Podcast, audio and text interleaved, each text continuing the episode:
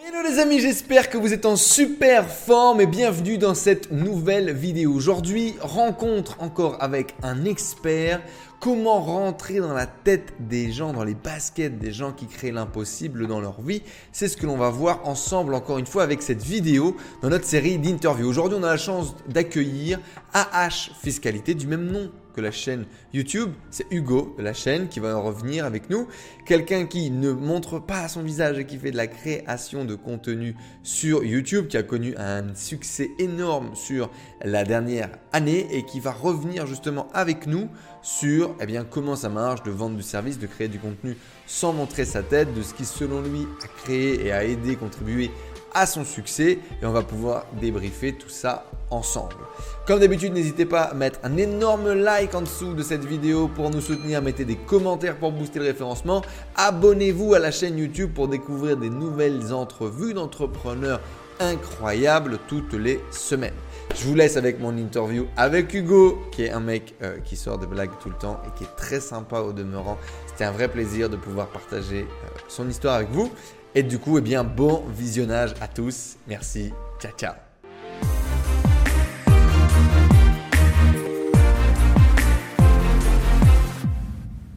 Hello les amis, bienvenue dans cette nouvelle interview des gens qui créent l'impossible dans leur vie. Aujourd'hui, on a la chance d'accueillir un avocat, un avocat avec nous, un juriste. Euh, il nous expliquera la différence dans quelques minutes pour tous ceux que ça intéresse. Donc, vous inquiétez pas. Euh, un mec qui fait du business, un entrepreneur qui aujourd'hui accompagne les entrepreneurs justement sur ces domaines euh, juridiques, sur les domaines légaux, sur les domaines fiscalité également et qui s'est fait connaître sur Internet, sur YouTube, à travers le pseudo de AH Fiscalité. Euh, Hugo, bienvenue à toi. Merci d'être venu euh, avec nous aujourd'hui. Euh, merci Enzo de m'accueillir. C'est à moi de te remercier. Et effectivement, YouTube depuis un an, un peu plus d'un an. Un peu plus d'un an maintenant. Alors justement, on aura l'occasion de revenir sur sur le parcours, mais donc aujourd'hui, on va voir plein de choses qui vont être hyper intéressantes, comme par exemple comment créer du contenu sur Internet sans mettre sa tête, puisque vous allez le voir et vous le voyez, bah, Hugo euh, ne met pas son visage. Alors ne bougez pas dans cette interview spécialement pour nous. Euh, Peut-être vous verrez le visage d'Hugo. Euh, on verra ça plus tard. Mais ceci étant dit, comment développer un business en ligne du coup sans montrer sa tête? Comment vendre des formations dédiées à la fiscalité, dédiées au droit? Comment tout ça se passe? Et puis vous allez le voir également, euh, le développement assez rapide, les gros résultats qu'a réussi à générer euh, Hugo. C'est un petit peu tout ce que l'on va voir dans cette interview. Comme d'habitude, restez connectés avec nous, laissez un énorme like, mettez toutes les questions que vous aimeriez poser à Hugo juste en dessous et on va pouvoir tranquillement démarrer tout ça. Hugo, avant d'être à la tête d'une entreprise qui génère des millions d'euros euh, tous les mois, d'avoir des centaines de milliers de personnes qui te suivent sur les réseaux sociaux, que des femmes s'arrêtent dans la rue pour t'offrir leur petite culotte en cadeau, c'était quoi ta vie? T'étais comment quand t'étais gosse? C'est ça la vraie question. T'étais comment quand t'étais gosse? Alors, euh, quand j'étais gosse, euh, en fait, c'est très marrant parce qu'il y a beaucoup de gens qui disent on est plus ou moins ce qu'on est sur YouTube de manière exacerbée. J'ai regardé euh, plusieurs de tes interviews précédentes avec d'autres personnes, dont j'ai l'honneur de passer après eux. Je dirais que. Ça dépend dans quel cadre. Des fois, Ça dépend dans quel cadre.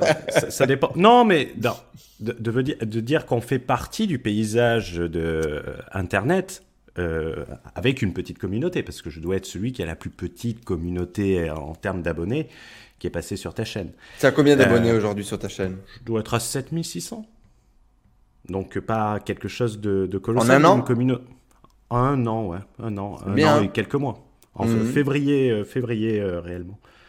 Et Comment j'étais avant? J'étais exactement pareil. C'est euh, enfin, j'étais exactement pareil. C'est que euh, les gens, il n'y a pas de juste milieu. Soit on m'aime bien, soit on m'apprécie, soit on me déteste. Mhm. Euh, je suis pas quelqu'un de. J'ai tout le temps été quelqu'un de relativement discret, mais suffisamment marquant et quelquefois un peu clivant. C'est-à-dire que partout où je suis passé, même si je ne me souviens pas des gens, eux se souviennent de moi. Parce que j'avais un style un peu particulier. J'avais un style un peu particulier, un peu pas différent, mais euh, sec et relativement direct, ce que je garde plus ou moins aujourd'hui. tout en restant le plus sérieux possible. Et en effet, c'est un peu le personnage que tu incarnes aujourd'hui euh, sur sur Internet. Mais, mais, mais reviens un peu avant ça. Parle-nous un petit peu de de de, de l'adolescence. T'étais comment toi à, à, l'école? Quel type de gosse t'étais? Est-ce que t'imaginais euh, devenir entrepreneur? Est-ce que t'imaginais devenir juriste avocat? Raconte-nous un peu. Alors, euh, quand j'étais euh, étudiant, euh, j'ai toujours été passionné par le droit et on, y reviendra dessus. Ça a été l'opportunité de mon boss, d'où le AH dans le, dans le nom, qui, qui, est en, qui en quelque sorte un hommage que je rends à mon, à mon mentor qui, est, mmh. qui a été mon patron. comment j'étais adolescent Alors j'avais une adolescence tout à fait ordinaire, résultat moyen parce que je foutais rien à l'école et je bossais le dernier jour. Ok. j'ai eu le bac ça a été par chance, ça a été par chance. Euh, j'étais à 4 points de la mention, mais 4 points, euh, il, y avait, il fallait 440 points, j'en avais 436. Par une pure chance, c'est, euh, ça, a vraiment été la chance, donc je pense que la chance se provoque aussi, parce qu'il y a des gens qui sont toujours chanceux et d'autres qui le sont jamais, donc il y a bien un lien de cause à effet. Mmh. je connaissais un cours d'histoire, un cours de géographie, c'est tombé sur ça. Je connaissais bien les maths, c'est tombé sur ça.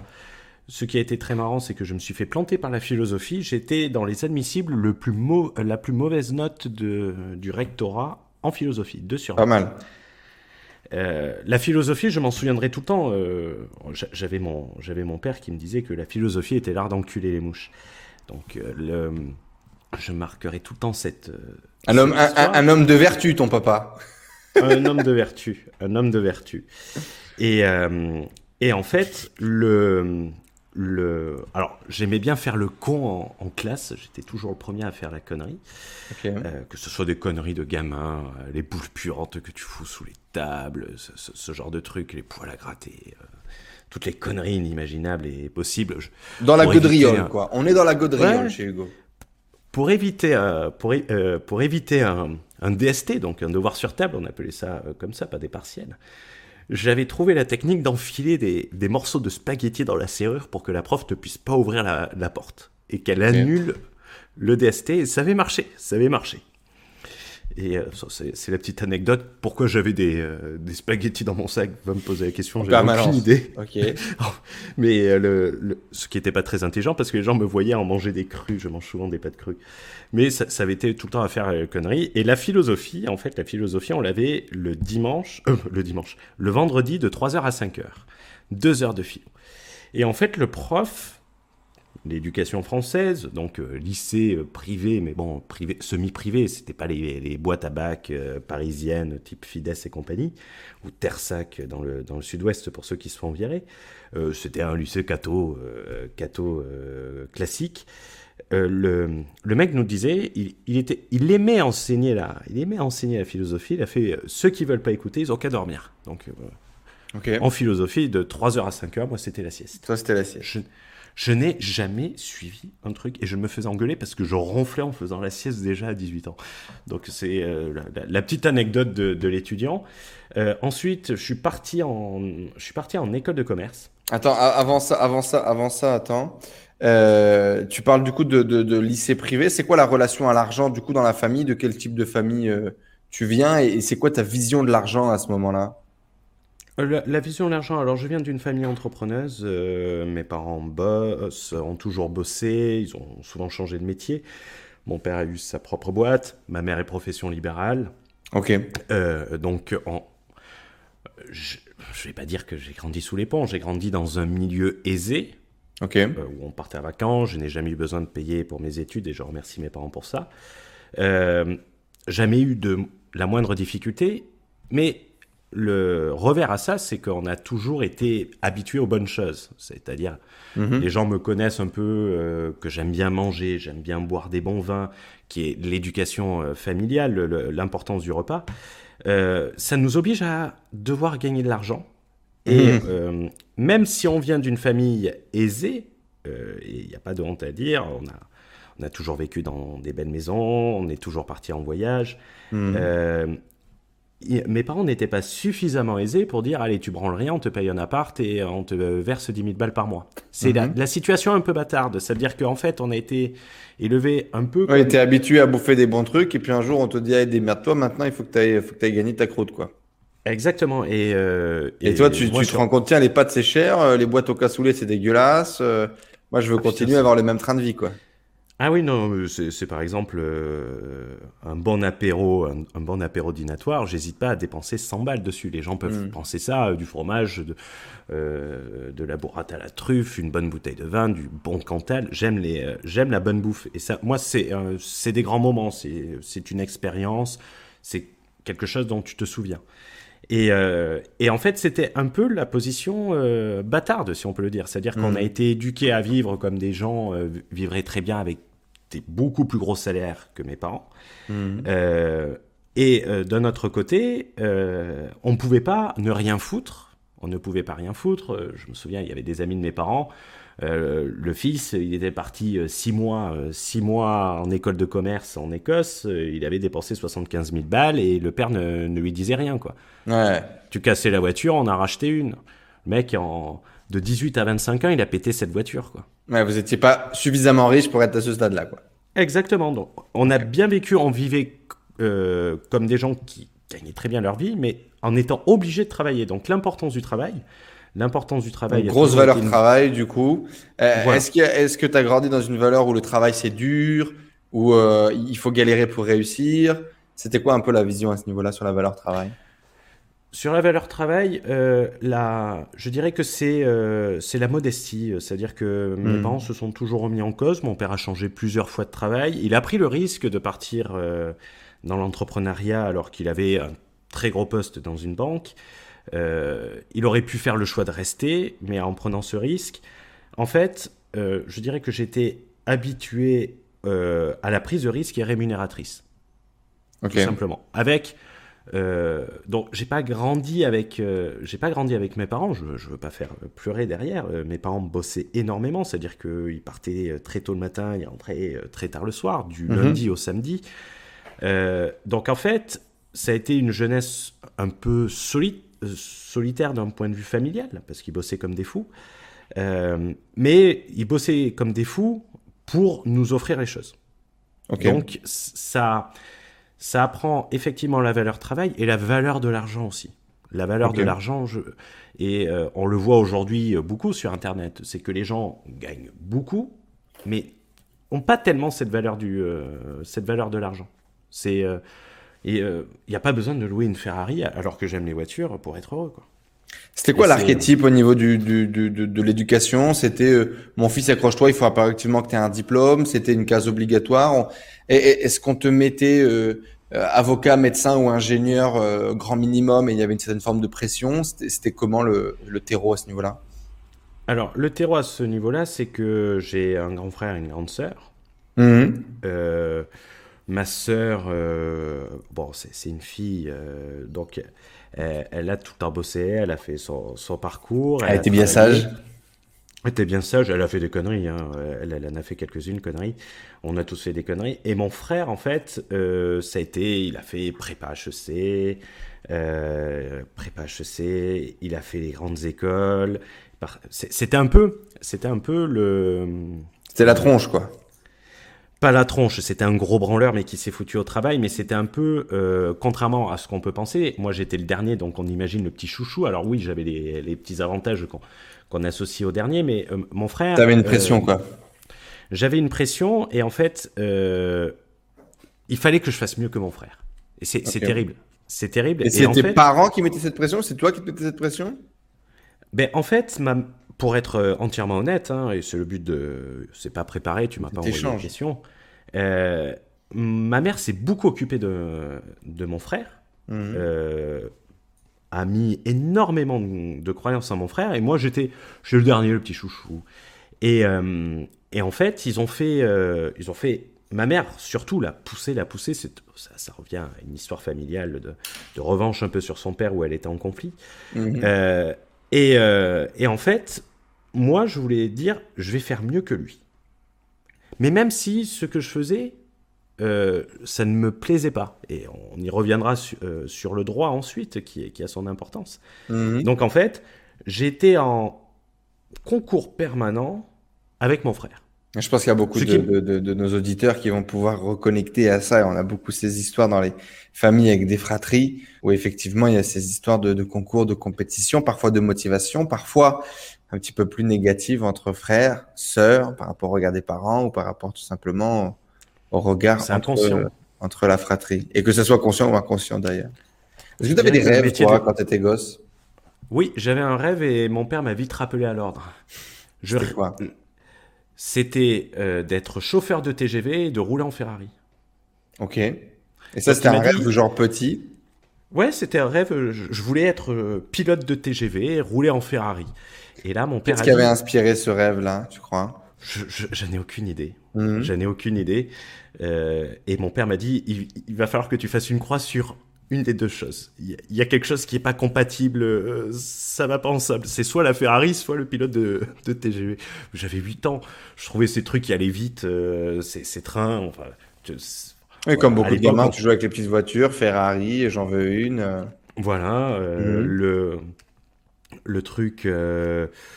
tu regardes un film sur James Bond, tu as envie d'être agent secret. Tu mhm, regardes ensuite un film sur les pompiers, tu veux être pompier. Ensuite, tu vois un docteur, tu veux être docteur.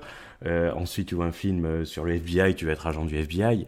Euh, c'est un peu quand on, est, quand on est petit, et même si on peut toujours l'appliquer aujourd'hui, parce qu'on on, cite souvent des films, des, et ça, on, l'avait fait avec Dick et avec toi. j'ai l'habitude de dire, on est 30% de notre personnalité généralement le dernier film qu'on a vu. Quoi. Ouais, ouais, j'aime à dire aussi que la, qui on est aujourd'hui est une somme de, de, de, tout ce qu'on a vécu, vu, entendu ou partagé euh, tout au long de notre vie, mm. quoi, dans tous les cas. Donc, euh, euh, top. Et du coup, le, la décision, ça a été de ne pas conduire des trains, mais plutôt de conduire des Ferrari. Ça a été ça qui a, qui a drivé. ça, a été, ça a été ça qui a, ça a été ça qui a drivé. Donc, en fait, mes parents euh, n'ont jamais été contre l'entrepreneuriat parce que que ça soit euh, du côté de ma mère ou du côté de mon père, ils avaient fait tous les deux ces deux choix. Mais ils avaient dit, écoute, tu fais des études, si tu veux faire quelque chose, tu le fais, on t'encouragera. Mon père a, un énorme défaut, euh, j'y reviendrai dessus. On t'encouragera, mais par contre, tu fais tes études. Et après, tu fais ce que tu veux, tu es libre, mais au moins tu ne nous reprocheras pas quand tu auras 40 ans de dire pourquoi vous m'avez pas suffisamment poussé quand j'étais jeune, pourquoi vous m'avez laissé euh, partir. Euh, j'ai 32 ans, euh, j'ai 32 ans, donc je suis génération fin fin des années 80. À l'époque, le business internet n'existait pas comme aujourd'hui. qu'on soit, on n'était pas bercé. On parlait entre nous euh, de Counter-Strike. Euh, à l'époque, on jouait en LAN, dans des salles LAN, des, parties de LAN de Counter-Strike, sur mm. State, sur Aztec et tout ça. Et le.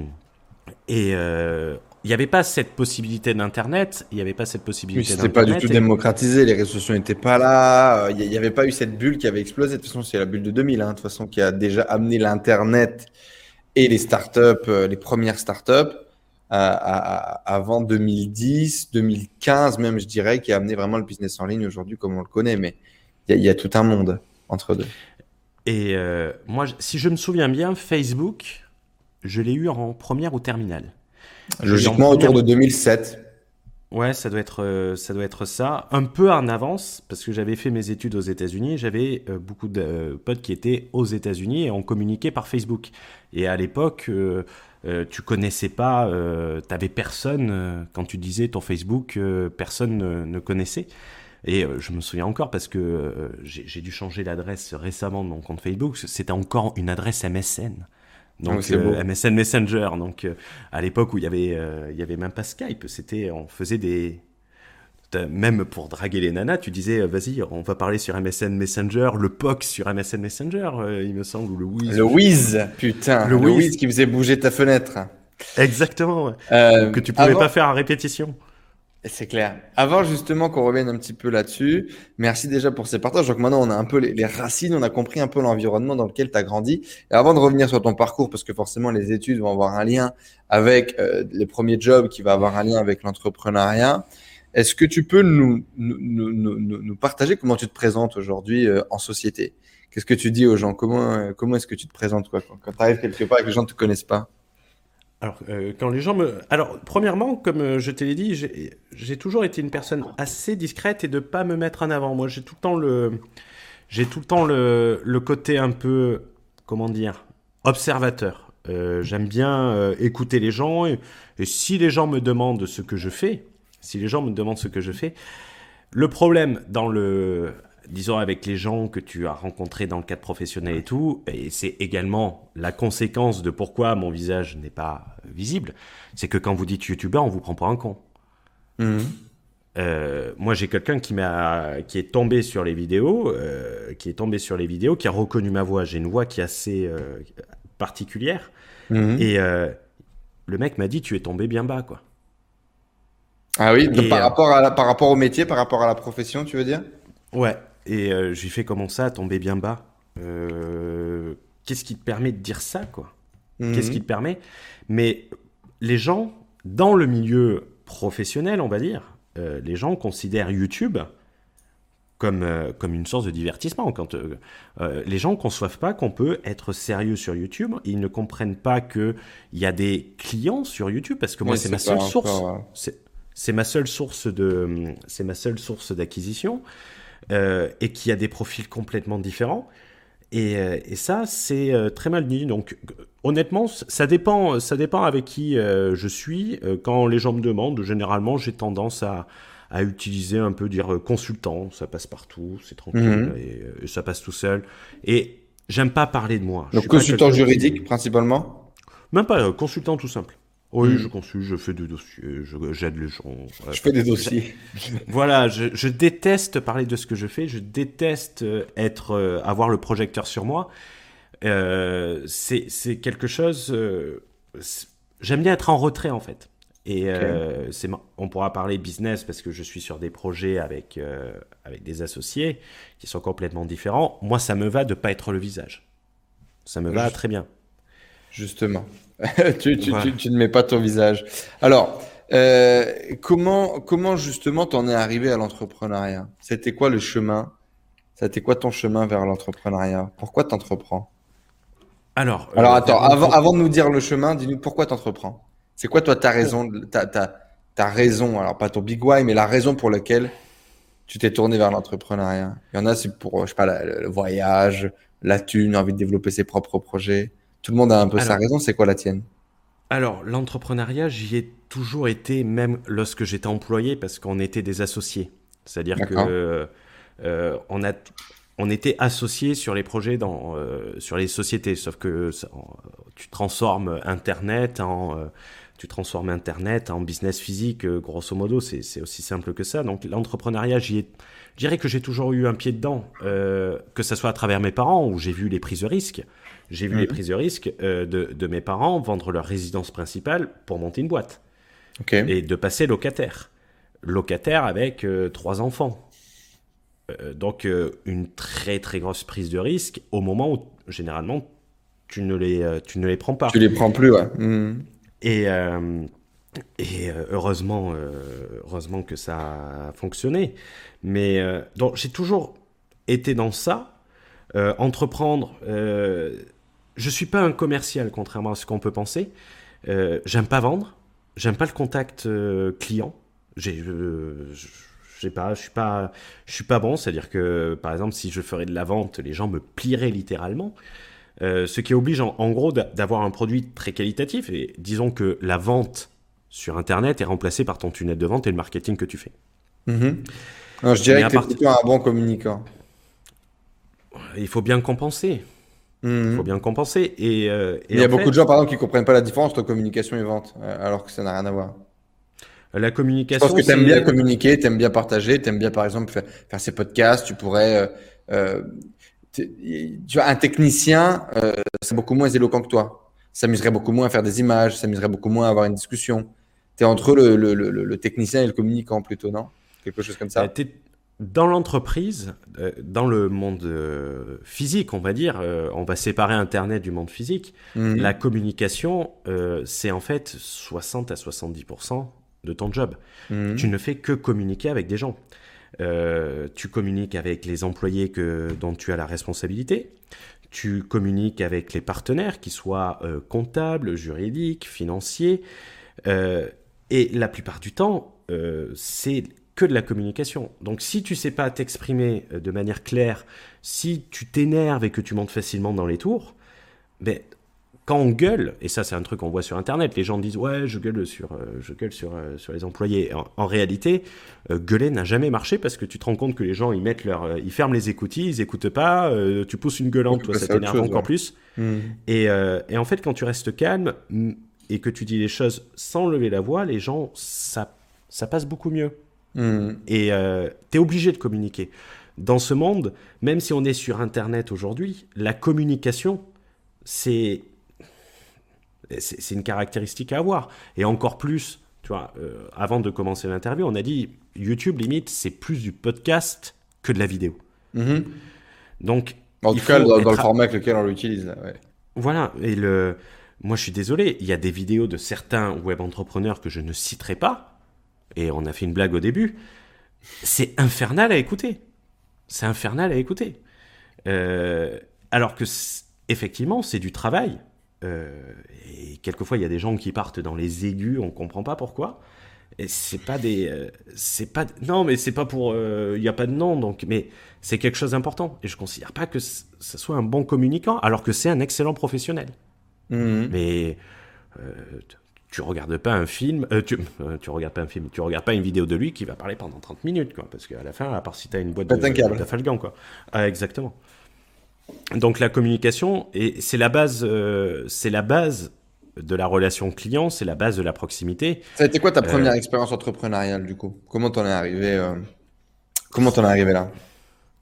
Première expérience entrepreneuriale, on avait fait Qu'est-ce qu'on a fait comme connerie ça a été tout Ça a été genre à la fin des études, pendant les études Quelque chose comme ça Non, c'était pendant que, que j'étais au, au, lycée. Euh, pendant ah oui, d'accord. Encore plus tôt.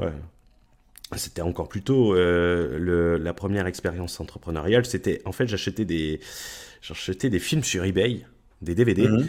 et après revendais, je les regardais et je les revendais. Et j'essayais de prendre un, un, petit truc. Et je, L'affaire a été très vite euh, évitée. Je m'en souviendrai tout le temps du film en question. C'était Benjamin Gates, le premier, euh, le premier tome. Et en fait, je l'achetais à mec, c'était des piratés. Mais vu que ça avait la forme d'un DVD qui n'était pas gravé à l'époque, donc il n'y avait pas le, derrière violet qui était blanc, je mhm. pensais que c'était vraiment un vrai film. Et quand le mec, j'ai envoyé ça, il m'a répondu euh, Vous vendez des films piratés et tout ça. j'ai eu très peur ce jour-là, j'étais un, faussard. Tout, j'ai remboursé. C'était à l'époque. Je me demande si c'était pas avec PayPal déjà à l'époque. Ah, si, si, obligatoirement, c'est connecté, ouais. Hmm. Et le, et le truc, j'ai remboursé. J'ai dit ne me le renvoyez même pas, jetez-le. Et euh, voilà la première euh, expérience entrepreneuriale. Après, c'était, ça a été plus avec des. Euh, l'expérience entrepreneuriale, ça a été plus avec des gens que j'ai conseillés, qui étaient le petit frère d'un ami, où je, où en fait euh, son frère, son père ou sa mère euh, ne croyaient pas en lui, il travaillait euh, serveur dans le dans l'hôtel du père. Et, et, en fait, ça a été une expérience entrepreneuriale. Je l'ai aidé à la même manière qu'en étant le dernier, j'aurais bien aimé que quelqu'un m'aide au début.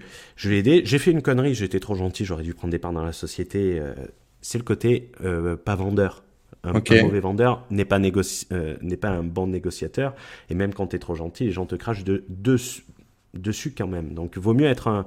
La règle de base, c'est euh, d'être un salaud. Quoi. C'est, triste à dire, mais euh, les affaires, c'est les affaires. La vie personnelle, c'est la vie personnelle. Et, le, et, et ça a été une expérience qui me. Qui m'a il lançait un projet et toi, tu l'as accompagné, c'est ça? Je l'ai accompagné, je l'ai aidé avec les banques, je l'ai, j'avais foutu une caution personnelle pour l'aider. Donc j'avais foutu une caution, de, c'était 30, 40 000 balles. Euh, pour, euh, pour la banque. Donc plus sur la partie juridique, etc. Déjà à l'époque, tu avais déjà commencé ton background à ce niveau-là ou rien à voir? Non, bon, non, non, non, c'était vraiment euh, sur du financier, structurer un business. Mhm. Donc c'était l'aider, lui faire comprendre. Il, s'était arrêté après le bac. il s'était arrêté après le bac. Mhm. Donc savoir ce que c'est un compte de résultat. on a l'habitude sur Internet de commencer très facilement sans ces réflexe d'entrepreneur. De, Sur les prérequis de, base, ouais. Mhm. Euh, un compte de résultat, euh, un, euh, un, prévisionnel, toutes ces choses-là qui sont des choses basiques, qui ne sont pas compliquées. Un business plan, beaucoup de gens parlent de business plan, mais un vrai business plan que tu présentes à la banque pour avoir des financements. Et, le, et je l'ai lancé, ça, ça s'est très très très ça s'est très mal terminé en soi parce que il y a, y a, un jour où j'ai demandé un service à, à cette personne euh, et euh, il m'a dit euh, Ouais, tu me fais chier, si tu veux que je m'en occupe, c'est 2000 balles. Ouais. Et là. Il n'y a, pas eu le retour de bâton, quoi. Il n'y a pas eu le retour de bâton et, déception terrible, terrible. Ça a été un échec, donc ça, ça refroidit. et en fait, le, ça m'a effrayé de l'association et je suis suffisamment humble pour savoir que je ne peux pas faire un business hors Internet sans un associé. Dans le sens où j'ai pas cette qualité principale qui est la qualité de vendre. Hmm. C'est-à-dire, j'ai pas le culot. J'ai pas le culot de prendre mon téléphone, d'appeler quelqu'un pour lui demander quelque chose. Je vais essayer de trouver des formes détournées euh, pour qu'il hmm. m'appelle, pour prendre contact. Et ce manque de culot, qui est, qui est une forme de réussite, je n'ai pas. Donc, en, milieu euh, j'ai toujours voulu être associé et cette. Euh, cette, euh, cette expérience m'a refroidi sur l'association. Et quand tu parles avec des gens qui se sont associés, ils te sortent tous la même chose, que ça se passe quelquefois mal, si tu n'as pas les règles dès le départ, si tu t'associes mhm. euh, pas pour des compétences. L'association, c'est des compétences, et moi, demain, je considère l'association, quelqu'un veut s'associer avec moi, euh, c'est très simple, c'est 51-49. Le 50-50, il faut pas en entendre parler. Il faut qu'il y en ait un qui puisse trancher à la fin de dire ok ben on n'est pas d'accord, euh, on n'arrivera pas à être d'accord, c'est moi le décisionnaire, on prend cette décision et, et, voilà, il faut avancer. Et l'association est, est, très difficile et je pense que il faut le voir avec un certain recul et qu'il faut faire attention. même si on est très pote avec la personne, il faut s'associer avec les gens pour leurs compétences. C'est-à-dire mhm. qu'un financier va s'associer avec un commercial. Mais si tu as deux commerciaux qui euh, s'associent à 50-50 et euh, qu'il y en a un qui fait plus que l'autre et qui voit qu'il touche le même argent que l'autre, mhm. au, final, tu as toujours un problème. Donc ça m'a toujours refroidi sur le sur l'entrepreneuriat. Je préférais le faire à la façon euh, de mon boss, c'est-à-dire c'était des, des, prises de direction de projet. Il y avait tous les côtés de la technicité, de la difficulté de voir l'évolution. Et euh, il n'y avait pas ces, euh, il y avait pas ces emmerdes, il y avait pas ces emmerdes là. Quoi. Alors justement, comment tu en viens à, à, à rencontrer ce, ce, ce, boss, ce mentor dont tu parles souvent, qui ah. visiblement t'a mis un gros pied à l'étrier euh, à l'entrepreneuriat. T'arrives par là. Tu, tu parlais tout à l'heure d'école de commerce. Derrière, tu, tu, fais ton école de commerce et tu vas refaire derrière du, du, du, droit. Après, après, après, plus tard, j'ai fait, j'ai fait le droit. c'est, c'est lui qui me l'a, qui me l'a payé d'ailleurs. D'accord j'ai fini mon école de commerce. Donc, école de commerce, mon frère avait fait finance, il fallait que je fasse finance. Mon frère avait fait une école de commerce, il fallait que j'en fasse une meilleure que lui. Il fallait que je sois. Que je Alors que je détestais ça. Je détestais ça. Je j'étais pas du tout fait pour ça, mais euh, et, j'étais là, ouais, j'ai euh, fait ça. Et euh, j'ai postulé. Ouais, c'est le réaliser par rapport pour avoir une crédibilité et avoir une sorte de reconnaissance. Mhm. Tu vois, de dire, je suis pas plus con que mon frère, la jalousie, la compétition dans la fratrie, comme tu le disais, mhm. et j'ai fait mieux que lui.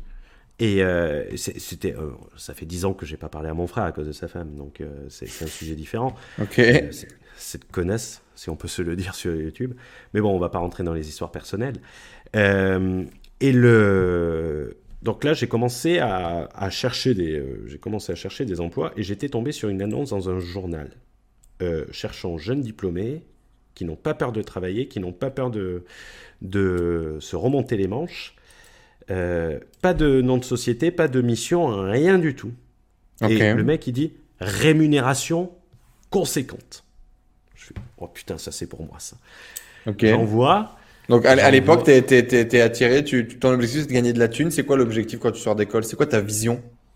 Ben, En fait, quand tu sors d'école, euh, dans les écoles de commerce, tu as plusieurs choses. La première chose que tu as, c'est de faire une meilleure école de commerce que les mecs avec qui tu as fait tes études. Mmh. Le deuxième objectif, c'est que quand tu rentres dans une école de commerce, tu as les classements, euh, as les classements euh, de, as les classements de salaire. Donc, euh, tu sais à peu près euh, premier salaire ou un truc comme ça. Quand... Et donc, tu te dis, ouais, il faut, il faut faire, de, il faut faire de, des pépettes maintenant. Mhm. Et, et, en fait, c'est comme, comme dans le milieu du web business. Hein. Ils sont, on est tous là. Alors, moi, j'aime pas parler d'argent sur Internet parce que je trouve que ça n'a aucune importance. Euh, euh, c'était de, de, se comparer aux autres. Ah, toi, t'as eu un job à 43. Ah, moi, j'ai eu 44. Et là, toi, t'arrives, mmh. moi, moi, j'ai eu ça, mais en semestre. Quoi. Donc, c'est que euh, c'est des c'est du marketing, hein. c'est du marketing. C'est un concours de kékette, euh, de, de, un de jeunes mecs. Ouais. C'est un concours de kékette, donc c'est pour ça que les gens vont dans des gros cabinets, généralement les EY, KPMG, Deloitte, en, en consultant et tout ça. Et moi, je tombe sur ça, je fais, tiens, c'est intéressant. Et j'ai eu la, j'ai eu, euh, eu la première, euh, la première claque et le premier enseignement de, de cette personne, euh, c'est qu'il m'a dit, on va, j'avais mis dans mon CV, j'avais mis que je jouais au golf. Ok. Et bien évidemment, je jouais au golf quand j'étais plus jeune. C'était le seul sport que je pouvais faire à cause d'un problème au genou. Euh, et, effectivement, j'étais bon joueur au golf. Je, jouais deux en handicap. Mais ça faisait six, six ans que j'avais pas joué ça. Quoi. Ok. Donc euh, c'était un peu, euh, comme tu dis, je parle un peu un poquito espagnol et tu dis courant, quoi. Courant. On pipote un peu, quoi. Eh, exactement, c'est du marketing, c'est du hmm. beau storytelling. Et là, j'avais mis ça, alors je sais pas pourquoi, parce qu'on avait dû te dire que oui, il fallait avoir le. Il fallait mettre des activités extrascolaires, machin. Moi. Exactement, et qu'il mm. fallait mettre cet esprit de compétition, que de savoir se dépasser, euh, que quand on te demande un défaut, tu dis que t'es perfectionniste. C'est pas du tout un défaut, mais euh, mm. les mecs sont toutes les mêmes merdes, euh, les mêmes entraînements, le même moule et, tout ça. Et, et, là, je, je, rappelle, je m'en souviendrai tout le temps, elle me fait voilà, je vous, je vous passe le PDG.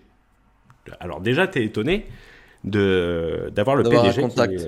Mmh. direct et euh, donc société euh, qui c'est une holding, c'est une holding donc qui a des employés, mais si tu prends toute leur participation, il y a 24 000 employés dans le groupe. D'accord. Donc avoir le avoir le, le PDG, euh, c'est moi c'était la holding qui m'employait. C'était sur le sur l'opérationnel. Et il me fait c'est très bien, mais écoutez j'ai vu votre CV. Euh, vous êtes dans le sud de la France, euh, j'étais à, Nice à l'époque. Il me fait, bah, écoutez, c'est très simple, j'ai vu que vous, faisiez, euh, que vous jouez au golf, vous avez un bon niveau, on a un niveau comparable. Bah, écoutez, on va faire un entretien d'embauche sur un parcours de golf, sur un 18 trous. Top. Sauf quand t'es pas préparé. sauf que quand t'es pas préparé. Et, et, ce mec est exceptionnel, et ça, il y a quand je raconte ces histoires, les gens me disent tu devrais écrire un livre sur, euh, sur cette personne. AH sont les euh, initiales de mon boss. Mhm. Et, euh, et là, juste avant de raccrocher, il fait d'ailleurs, je, vous précise, me faites pas perdre mon temps parce que si vous jouez pas l'handicap que vous avez dit, on va éviter de suite. Putain, là, ah oui, puis en plus, il était un coup de pression il te met un coup de pression, tu fais non, non, non, non, ne vous inquiétez pas. Et en plus, j'étais très modeste sur mon handicap, tu vois. T'es ah, là, t'as le, le battement. Et le rendez-vous, je m'en souviendrai tout le temps, c'était un jeudi. Le rendez-vous était le vendredi d'après. Euh, je me suis entraîné. Une semaine pour se réchauffer, quoi. Ouais, euh, mais vraiment, comme un fou, euh, je faisais un parcours le matin et l'après-midi. c'était au golf de Bio, ou Biot, je sais pas comment on le dit, au-dessus de au-dessus d'Antibes. Mmh. Et, et il avait dit que ça serait là, donc euh, j'avais jamais joué. Dans le truc, je te le connaissais par cœur. Euh, le soir, je, vraiment à la con euh, et tout ça. le jeudi, il m'appelle. Il me dit oui, rendez-vous demain, donc à 9h30. Par contre, on ira plus dans les terres. comme ça, on, sera sur un terrain neutre au cas où vous soyez entraîné toute la semaine. Et tu penses que le mec le savait? Ah, mais il le savait. C'est, et tu vas voir la, la fin, le, le, truc. Euh, le golf est conçu, euh, il est conçu par les gens euh, comme un sport de bourgeois, mais je dirais que c'est le sport qui entraîne le plus à l'humilité. C'est-à-dire que tu, c'est un sport où, en fait, tu, alors des gens vont dire c'est pas un sport, mais c'est, si on part du, du principe que c'est la compétition et que tu prends pas la golfette, c'est, tu peux te faire défoncer par un gamin de 8 ans, tu peux te faire pulvériser par une femme de 70 ans. Tu ne sais jamais ton adversaire, tu, ne peux pas partir. C'est pas comme, euh, par exemple, euh, si, euh, tu te retrouves face à Mac Tyson, même si tu fais 1m86, de mémoire d'un de, tes interviews, le mec, on sait très bien que tu vas ramasser. Quoi. Là, tu ne peux pas le savoir, ce qui, ce qui t'entraîne à, l'humilité. Moi, la plus, grand, la, plus belle raclée que je me suis pris, et qui m'a rappelé qu'il fallait être modeste dans la vie, euh, sur les départs, quand tu joues tout seul, on peut te mettre un, coéquipier pour que tu, fasses ce truc. Et le mec, c'était un unijambiste. Il lui manquait une jambe au mec. Et le fameux unijambiste de Stan Leloup dans tous ses tests de marketing. Ça, j'en sais rien. Je, suis euh, pas, euh, Stan, a fait des cours sur des textes de vente d'un marketeur américain sur le golfeur unijambiste ah, ben, c'est pour ça que ça, me fait penser à ça. Ah, ben, envoie-moi les vidéos parce que ça, euh, je m'en souviendrai. Euh, je m'en souviendrai tout le temps. Euh, ah, golf de la ramée, c'était en octobre. Je m'en souviens, je m'en souviendrai tout le temps. Et le mec était, était hyper fort, c'est ça? C'est pas qu'il était hyper fort, c'est que c'est moi, c'est que c'est moi qui suis devenu excessivement mauvais. Et c'est comme dans le business. Et je suis parti là, ah putain, râler, je, je, vais lui mettre une pétée à celui-là. Euh, le mec, premier tir, il tirait pas. Euh, c'était pas Mike Tyson. T'as pas besoin de tirer fort. Et plus tu t'énerves, plus tu t'énerves quand tu tires, plus tu tires mal. Mhm. tu te relèves à la fin, tu la lobes, euh, tu tires à droite, tu tires à gauche, tu l'envoies dans le rough. Et le mec, il tire et il avait une constance exceptionnelle. C'était pas. Il, tirait, il tirait bien toutes ses balles. Il n'y avait pas de coup exceptionnel, mais. C'était un gars moyen plus, mais sur le long terme. Non, non.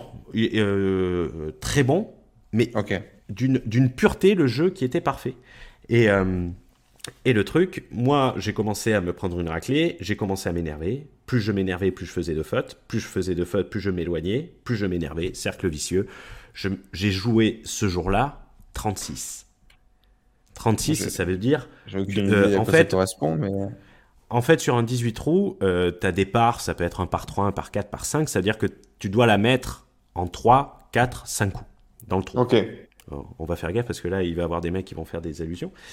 Et en fait, si tu, si tu joues tout part, c'est-à-dire que tu mets exactement le nombre de coups pour arriver dans le trou, tu vas, euh, euh, tu vas jouer 0. Ton handicap, il va être 0. d'accord. Et toi, tu as fait 36, quoi. J'ai fait 36, c'est-à-dire que. Non, T'as mis du temps, quoi, avant de la mettre, quoi. Ah, putain, oui, j'ai galéré. Hein. J'ai galéré, je l'ai perdu. Euh, le terrain était humide. On est pas mal de illusion. Exactement. Et donc, du coup, tu te pointes ce jour-là avec ton boss et il te fait l'entretien sur, un, sur un golf neutre. il me fait l'entretien sur un golf neutre et euh, là, il me, il me, répète la même chose. Alors, je tombe sur un mec de 80 ans, je fais ouf, ça va aller. Premier truc, euh, pas 80 ans, il devait avoir 75, bon, un mec de plus de 70 ans. Mhm. Et euh, il me dit euh, deux, hein, deux handicaps. Et là, déjà, il te fout le stress. Et c'est important cette histoire de, euh, du golfeur juste avant, c'est que euh, si tu es stressé, tu joues mal. Et en fait, mhm. c'est très bien le golf pour se vider la tête parce que tu dois penser qu'à ça. Et, euh, et le mec, sur chaque départ, vous êtes sûr que vous allez y arriver? Vous êtes sûr que vous allez y arriver? Vous avez pensé au vent, vous avez pensé à la, la pente? Honnêtement, ça me rappelle la vérité si je mens. Avec Patrick à j'avais le fer, j'avais le fer 7 à 2 cm de sa gueule. J'ai failli lui mettre au bout d'un moment. Ok. Et il parle pas, de boulot, euh, vraiment, vous parlez de golf et. Non, non, c'était uniquement ça. Et mhm. euh, alors, je ne sais pas comment je suis arrivé. Je ne sais pas si euh, à un moment j'ai pris une balle qui n'était pas la mienne, mais bizarrement j'ai réussi à jouer deux. Mais je sais pas comment c'est possible. Honnêtement. T'as chaté quoi, ça s'est bien passé. Ah ouais, ça a été là, c'était pas normal. Il y, y, a un problème à mon avis sur sur deux ou trois départs. et lui, il était bon aussi. Lui, il tient son truc. Il tient son truc et de toute façon t'avais pas lui dire euh, ouais, vous pouvez pas accélérer un peu là vous, me ralentissez. Non euh, tu fermes ta gueule et, et tu fais semblant quoi. Mhm. et, et, le mec à la fin il me fait euh, on va aller on va aller manger un bout. Et je lui ai posé la question qu'est-ce qui serait passé si j'avais joué plus de deux? Il me fait mais c'était pas le c'était pas l'objet de l'entretien L'objet de l'entretien, c'était pour savoir comment vous gériez le stress lorsque vous avez un objectif défini et précis. Et est-ce que le fait d'être sous pression vous fait dévier de votre objectif? La seule chose que je voulais voir, c'était comment vous concentriez, comment vous faisiez comment tu bulle autour de vous. Et, euh, et il me fait, même si vous aviez joué euh, beaucoup plus, c'était pas le. J'ai su que je vous embauchais au troisième trou. Ok. Euh, et, ce mec a toujours été comme ça. Euh, c'est un mec qui a qui avait pas fait d'études, qui, a, un parcours exceptionnel. Euh, il est milliardaire, il est, il est sur aucun listing parce que c'est un mec dont, qui valorise l'anonymat au plus haut point. mais un mentor et, et c'est là que je me suis retrouvé en, en droit. J'avais toujours aimé le droit. Et Donc lui à la base il t'embauche pour quoi? Il t'embauche pour développer du business? C'est euh, ce qu'on appelait un intégrateur. Un intégrateur, c'est en fait une personne, c'est un, c'est un fonds d'investissement, c'est un family office, c'est-à-dire que c'est une société qui investit uniquement l'argent du boss pour le faire fructifier. Et lui, c'est le rachat de sociétés, euh, c'était le racheter des sociétés, développer des sociétés. Et en fait, moi, j'étais ce qu'on appelle un intégrateur, c'est-à-dire que lorsque tu rachètes une société, euh, le premier truc que tu fais, c'est que tu vires le PDG. D'accord. T'as pas envie de le garder. Surtout si c'est des sociétés en difficulté. Et en fait, toi, tu prends la place de cette personne pour intégrer, pas pour intégrer la société cible, mais pour intégrer en fait cette société au sein du groupe. C'est-à-dire voir comment tu vas pouvoir faire des synergies, euh, voir quel serait le profil idéal pour la gérer. Soit tu fais euh, ce qu'on appelle euh, une, direction intérimaire jusqu'à la revente, ce qui a été le mhm. cas sur, sur, la dernière, sur le dernier projet soit tu fais euh, une intégration pour voir pour ensuite trouver le meilleur candidat pour gérer ça en extérieur. Mhm. C'est ça un intégrateur. Euh, c'est euh, donc déjà quand même beaucoup de responsabilités, une vision plutôt panoramique du truc, etc. C'est des profils qu'on donne à des jeunes, ça en général? Alors c'est si tu veux le la mon mon boss ne regardait pas l'âge. Ne regardez pas l'âge et regardez que la compétence. C'est que, si tu veux, il disait, il y a une seule chose qui est importante, et ça, je, euh, on m'entend quelquefois le dire, euh, tout, tout, ce que vous avez appris dans vos études, vous les oubliez, votre orgueil, vous laissez de côté, vous savez rien, vous savez rien faire. La seule chose que, vous, que les écoles de commerce vous apprennent, c'est d'apprendre plus rapidement et plus facilement des sujets que vous ne connaissez pas. C'est la seule chose que vous apprenez. Et euh, mais par contre, le truc qu'on ne vous apprendra jamais, c'est faire preuve de bon sens. Et ça, le bon sens, euh, ça peut paraître stupide, dit comme ça. Ça peut paraître stupide, mais euh, c'était euh, très vrai. Et, et donc, c'est pas une question d'âge. Tu peux avoir 60 ans et être incompétent. Tu peux avoir 25 ans et être ultra compétent. donc, l'âge en soi, la jeunesse n'est pas gage d'innovation, à la même manière que la vieillesse n'est pas gage d'expérience. Pour ceux qui reconnaissent la citation, c'est dans James Bond quand euh, Daniel Craig rencontre euh, le Master Chief euh, au salon. Et donc du coup, oh. là tu démarres vraiment cette aventure avec, avec ce mec qui va tout apprendre ou presque de, de, de, ah de, la vie et du business. Ça va durer combien de temps cette aventure? Ça va durer jusqu'à ce que j'ai démarré. Il y a un an et demi il y a un an et demi, j'étais sur une mission, on a revendu avant la, pandémie du coronavirus. Euh, on était en congé, euh, les sociétés ne, se faisaient pas racheter. Euh, les États sont arrivés et ont sorti le chéquier. L'année dernière, les failles de sociétés en France et procédures collectives ont baissé de 80%. je ne pense pas que l'environnement économique se soit amélioré. On appelle ça l'effet pervers de la planche à billets. Et mmh. donc en fait, je me suis retrouvé sur... J'avais rien à faire. Et c'est comme ça que je me suis retrouvé sur Internet à la base. Et euh, ce mec, en Angleterre, c'est très fréquent de faire des reprises d'études. Euh, pas reprises d'études, des poursuites d'études. Et euh, il m'avait dit, écoute, voilà, tu vas avoir 26, 27 ans, il est, ça serait bien que tu fasses un MBA. On te le paye. Et j'ai fait, ouais, un MBA. Alors, le MBA, c'est un truc où tu bosses comme un fou furieux qui coûte une fortune, mais généralement c'est les sociétés qui le payent. Euh, mais c'est un truc d'acharné. Et j'ai dit, mais moi j'aimerais bien faire du droit parce que j'ai toujours aimé le droit et, et j'ai pas, j'ai pas eu l'occasion de le faire à cause de mon connard de frère. Et le... Ouais, de tes décisions inconscientes, mais ouais. Non, mais c'est mes parents, c'est mes... Bien sûr.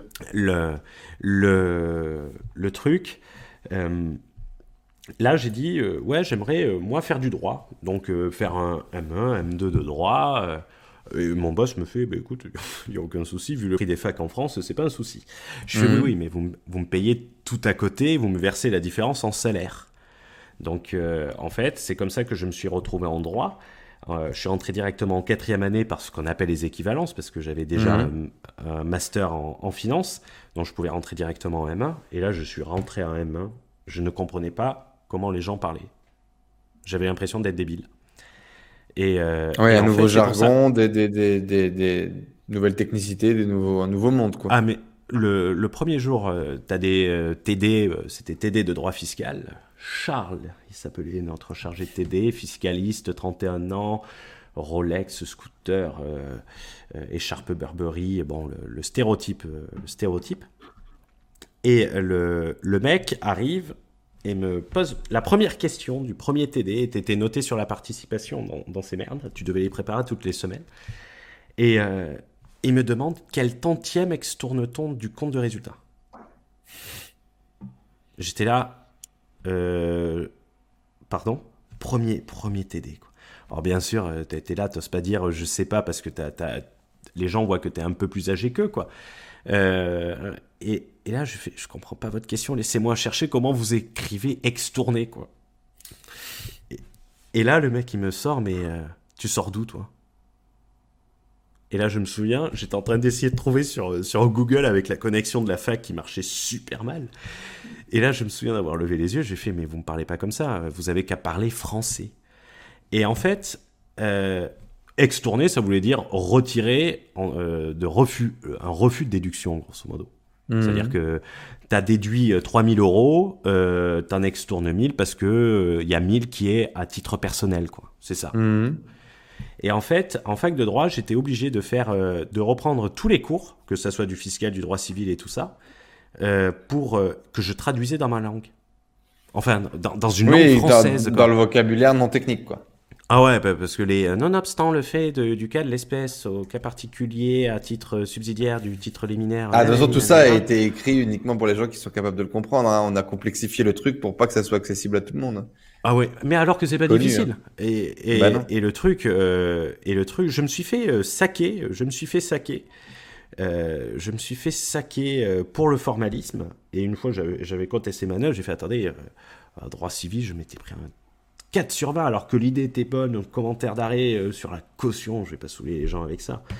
Et, les mecs m'avaient dit ouais, mais on dit pas la loi stipule ou le truc comme ça. En quatrième année, on fait pas ces erreurs. apprenez à écrire quoi. J'ai fait j'avais envie de dire connard, c'est mon premier commentaire d'arrêt de ma vie j'ai pas fait trois ans de droit, quoi. Et en fait, c'est fermé, c'est fermé, et ça. Euh, je me suis battu comme un chien. J'ai jamais autant bossé de ma vie. J'ai jamais bossé autant de, euh, de ma vie. Euh, c'est-à-dire que je bossais du, tous les jours. J'avais pas de vie. J'avais l'impression d'être limite en prépa. parce que je voulais y arriver et que je disais c'est pas possible que des abrutis j'ai bossé c'est pas possible que des abrutis y arrivent et que j'y arrive pas hmm. j'ai bossé j'ai bossé j'ai bossé j'ai bossé et j'y suis arrivé. J'y suis arrivé. Et donc master de droit. Et après le master de droit, si tu veux devenir avocat, faut continuer, c'est ça? Tu, tu, passes un, tu passes un barreau, euh, qui, est, qui est un examen complètement con et pas pratique. C'est-à-dire, tu as une note de synthèse.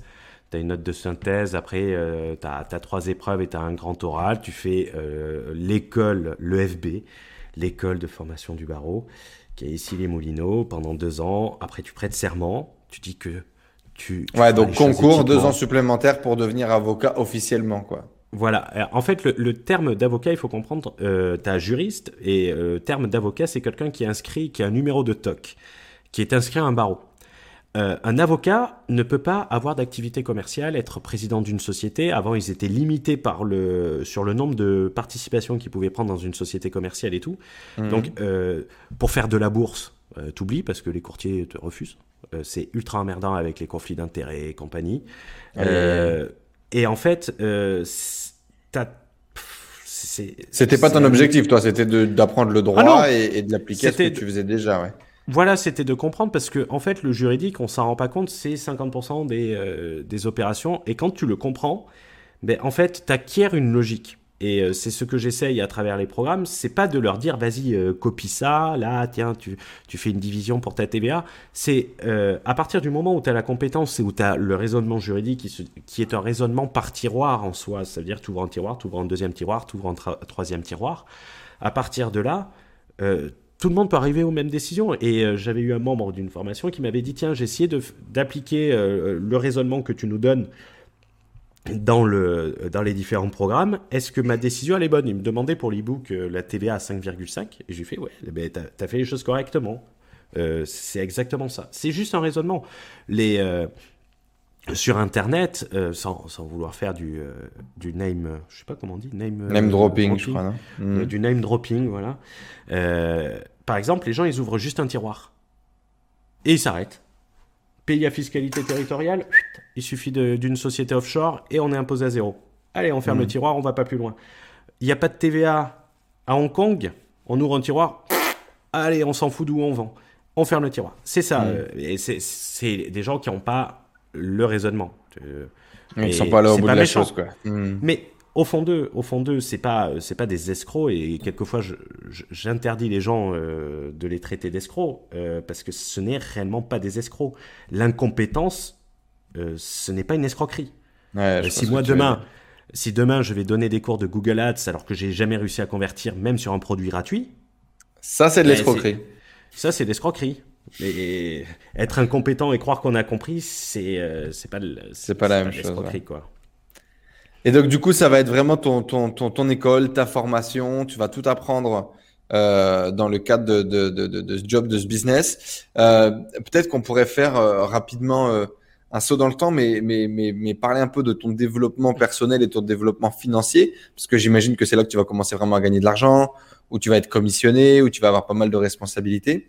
Donne-nous euh, la plus grosse claque d'un point de vue financier et la plus grosse claque d'un point de vue apprentissage de la vie ou du business à travers cette expérience euh, Plus financière, euh, j'en ai pas tellement. Peut-être la plus grosse prime, la première prime, euh, la dernière prime, euh, peu importe, tu vois. Moi, par exemple, ah tu vois, ça là, ça c'est ma première prime commerciale quand je suis arrivé à Paris. Ah ben moi, et ça a été une vraie, ça a été la première fois que je prends 5000 euros de prime et que je gagne plus que mes parents mes deux parents réunis en un mois, je me dis, ça y est, j'ai compris, euh, j'ai compris les, les, les, clés du monde, tu vois. ça a été vraiment marquant ah, ben, dans mon, dans mon ah parcours. il y a des cases, il y a des fusibles, il y a des fusibles pour sauter, tu vois. Ah, ma première prime, ben, ma première prime, euh, ah, ça peut paraître énorme, mais elle était de 9 millions d'euros. Non, je déconne. non, il y avait. Petit chèque. Petit chèque, c'était le salaire mensuel. Non, le. claque financière. En fait, euh, si tu veux, j'ai pas un j'ai une conception de, de l'argent qui est complètement différente. J'ai une conception qui ne, ne, regarde jamais. Oui, j'ai le souvenir quand j'ai payé mes impôts, euh, quand j'ai payé mes impôts, j'avais mon banquier qui me demandait, euh, qui m'a dit félicitations pour l'achat de l'appartement. J'ai fait non connard, je paye mes impôts. Euh, mais en soi, en fait, ça, ça, ça c'est, tu prends pas un choc. Tous tes potes ils signent à 40 000 euros. Peut-être que toi, un ou deux ans après, tu as réussi à gagner beaucoup plus. Ça t'a pas choqué, c'était normal. Non, parce qu'en fait. T'avais pas de limite avec ça, t'avais pas de blocage, t'avais pas de vision, ça s'est fait peut-être progressivement ou.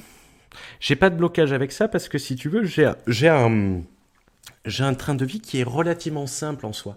Mhm. C'est-à-dire que le le truc, euh, ma vie, elle est constituée de mes amis. Alors le terme ami, je fais la distinction entre euh, collègues, potes et tout ça et amis. Pour moi, les amis, mhm. ça se compte sur les doigts des, des deux mains. Mhm. Donc euh, c'est j'ai mes amis, les bons moments, les bonnes bouffes. Et si tu veux, je considère que la réussite financière se mesure par. Elle se mesure en fait par la liberté. Tu vois, par exemple, tu as des gens pour être heureux, ils ont besoin d'avoir la dernière Ferrari. Euh, si le mec il achète une Porsche et que tu as le voisin qui arrive avec une Porsche Turbo, il va avoir l'impression d'avoir loupé sa vie.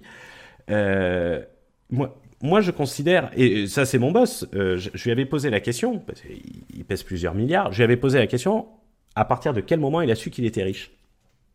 Et qu'il avait réussi dans sa vie. Et il m'a dit, euh, je me souviendrai tout le temps, c'était un samedi matin, il pleuvait à Londres. J'ai vu un reportage à la télé sur euh, Tahiti.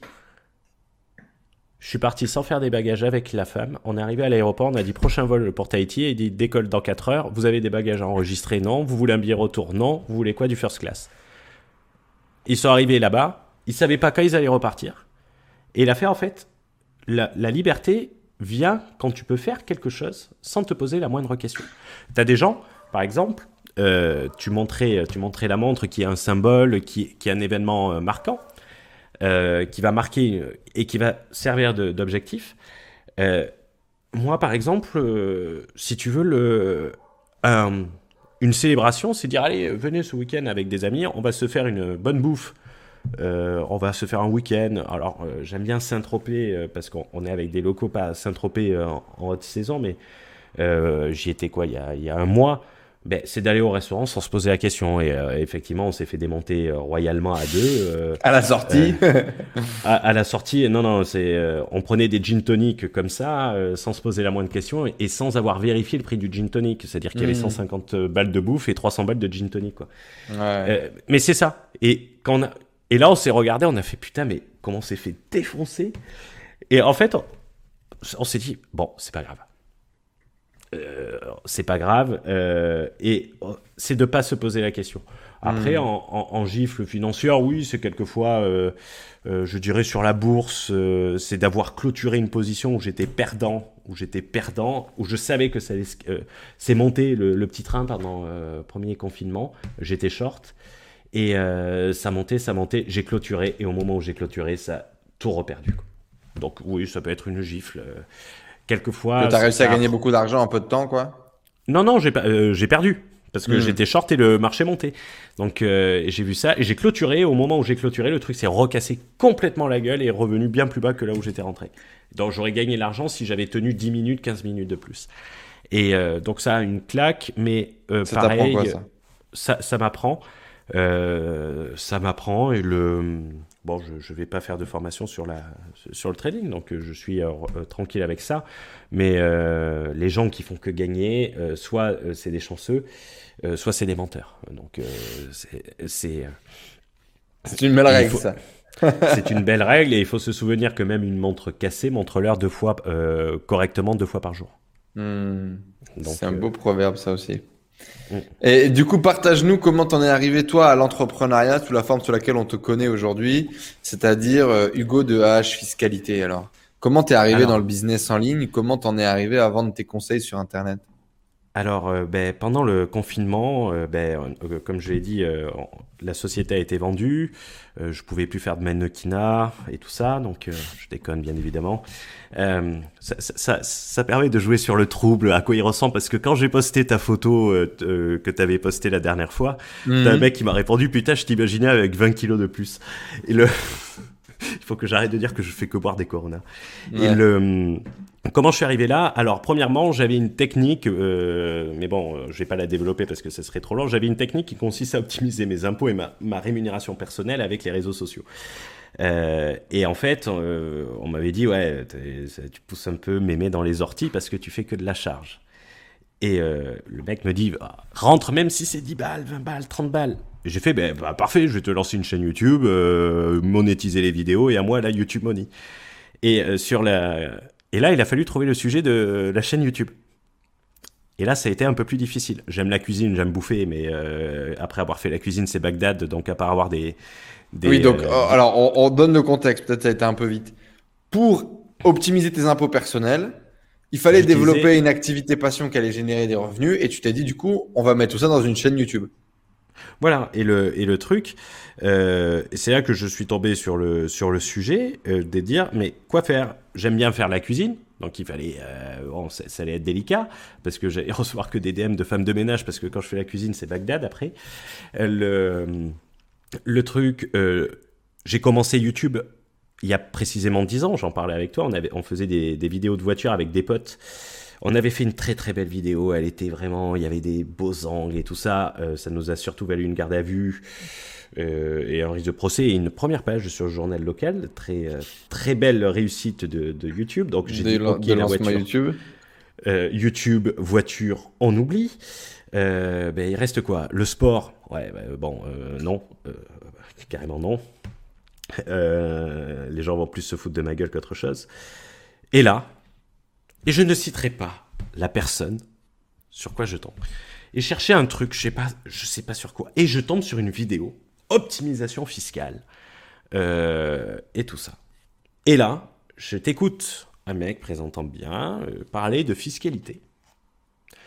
Et je, lui dois en quelque sorte, donc euh, il aura mon respect éternel, même si j'aime bien lui envoyer des petites piques de temps en temps. le, et là, je me rends compte que le mec, mais c'est un peu comme un médecin qui tombe sur YouTube et qui dit pour manger, euh, pour tuer le coronavirus, vous sautez du dixième étage et ça va tuer le, le, virus. Oui, ça va tuer le virus, mais avec, toi avec aussi. Et, le, et là, en fait, on voyait qu'il y avait euh, une confusion de toutes les notions, euh, mais qui partait pas d'une mauvaise intention, qui partait d'une intention de partage, d'expérience, de partage d'expérience, euh, de recherche de recherche euh, limite, euh, tu, tu, peux même retrouver des sites d'où les informations sortent, parce qu'on mm. voit tout le temps les, choses. Et là, j'ai vu quelque chose comme 40 000 abonnés, euh, la, la, vidéo 30 000 vues. J'ai fait, c'est bon. C'est bon. Les gens aiment la fiscalité. Ça tombe bien. On va leur expliquer. Bah, les gens l'aiment pas, mais justement, ils recherchent parce qu'ils savent pas comment. Ils recherchent. Ça, quoi. Hmm. Et le truc, en fait, j'ai commencé, j'ai commencé les vidéos avec un petit côté euh, où en fait, c'était pas du clash parce qu'il n'y avait pas un esprit euh, malveillant et euh, j'ai pas d'esprit malveillant quand je clash même un YouTuber. Quand je dis faites attention, je m'adresse plus à leur communauté qui peuvent suivre les les, euh, les résultats et avoir. Je, je, veux pas. Leur et à ce moment-là, tu te, alors là, on, à la base, la création, c'est les impôts. Est-ce que derrière, tu as une vision de business? Est-ce que tu n'as pas une vision de business? Est-ce que tu as déjà une vision infoprenariale? Est-ce qu'on est toujours dans le truc des impôts? On était, toujours dans, on était toujours dans le truc des impôts et c'était en quoi? C'était octobre-décembre cette partie-là? Euh, avant le, le confinement. J'ai vraiment démarré lors du confinement. C'est euh, là je gagnais euh, je gagnais pas d'argent. Et en fait, il y a des gens qui ont commencé à me demander de faire des, euh, de leur faire des études et poser des questions. Donc, je leur faisais un lien PayPal que je leur envoyais par mail pour qu'ils payent ou on le récupérait sur une société et tout ça. Et là, mais vraiment à la, au truc à l'arnaque quoi. La chaîne s'appelait à l'époque Consultez-moi, consulte et moi. pourri, pourri. Mais euh, et en fait, ça a commencé comme ça, ça a commencé comme ça, et, euh, et en fait, je prenais les vidéos des gens et j'expliquais pourquoi ce qu'ils disaient était faux. sans vouloir, sans vouloir devenir youtubeur, sans avoir un esprit de vendre quelque chose. C'était juste euh, pouvoir atteindre ces putains de 1000 abonnés, ces 4000 heures de visionnage pour avoir droit à la monétisation. D'accord.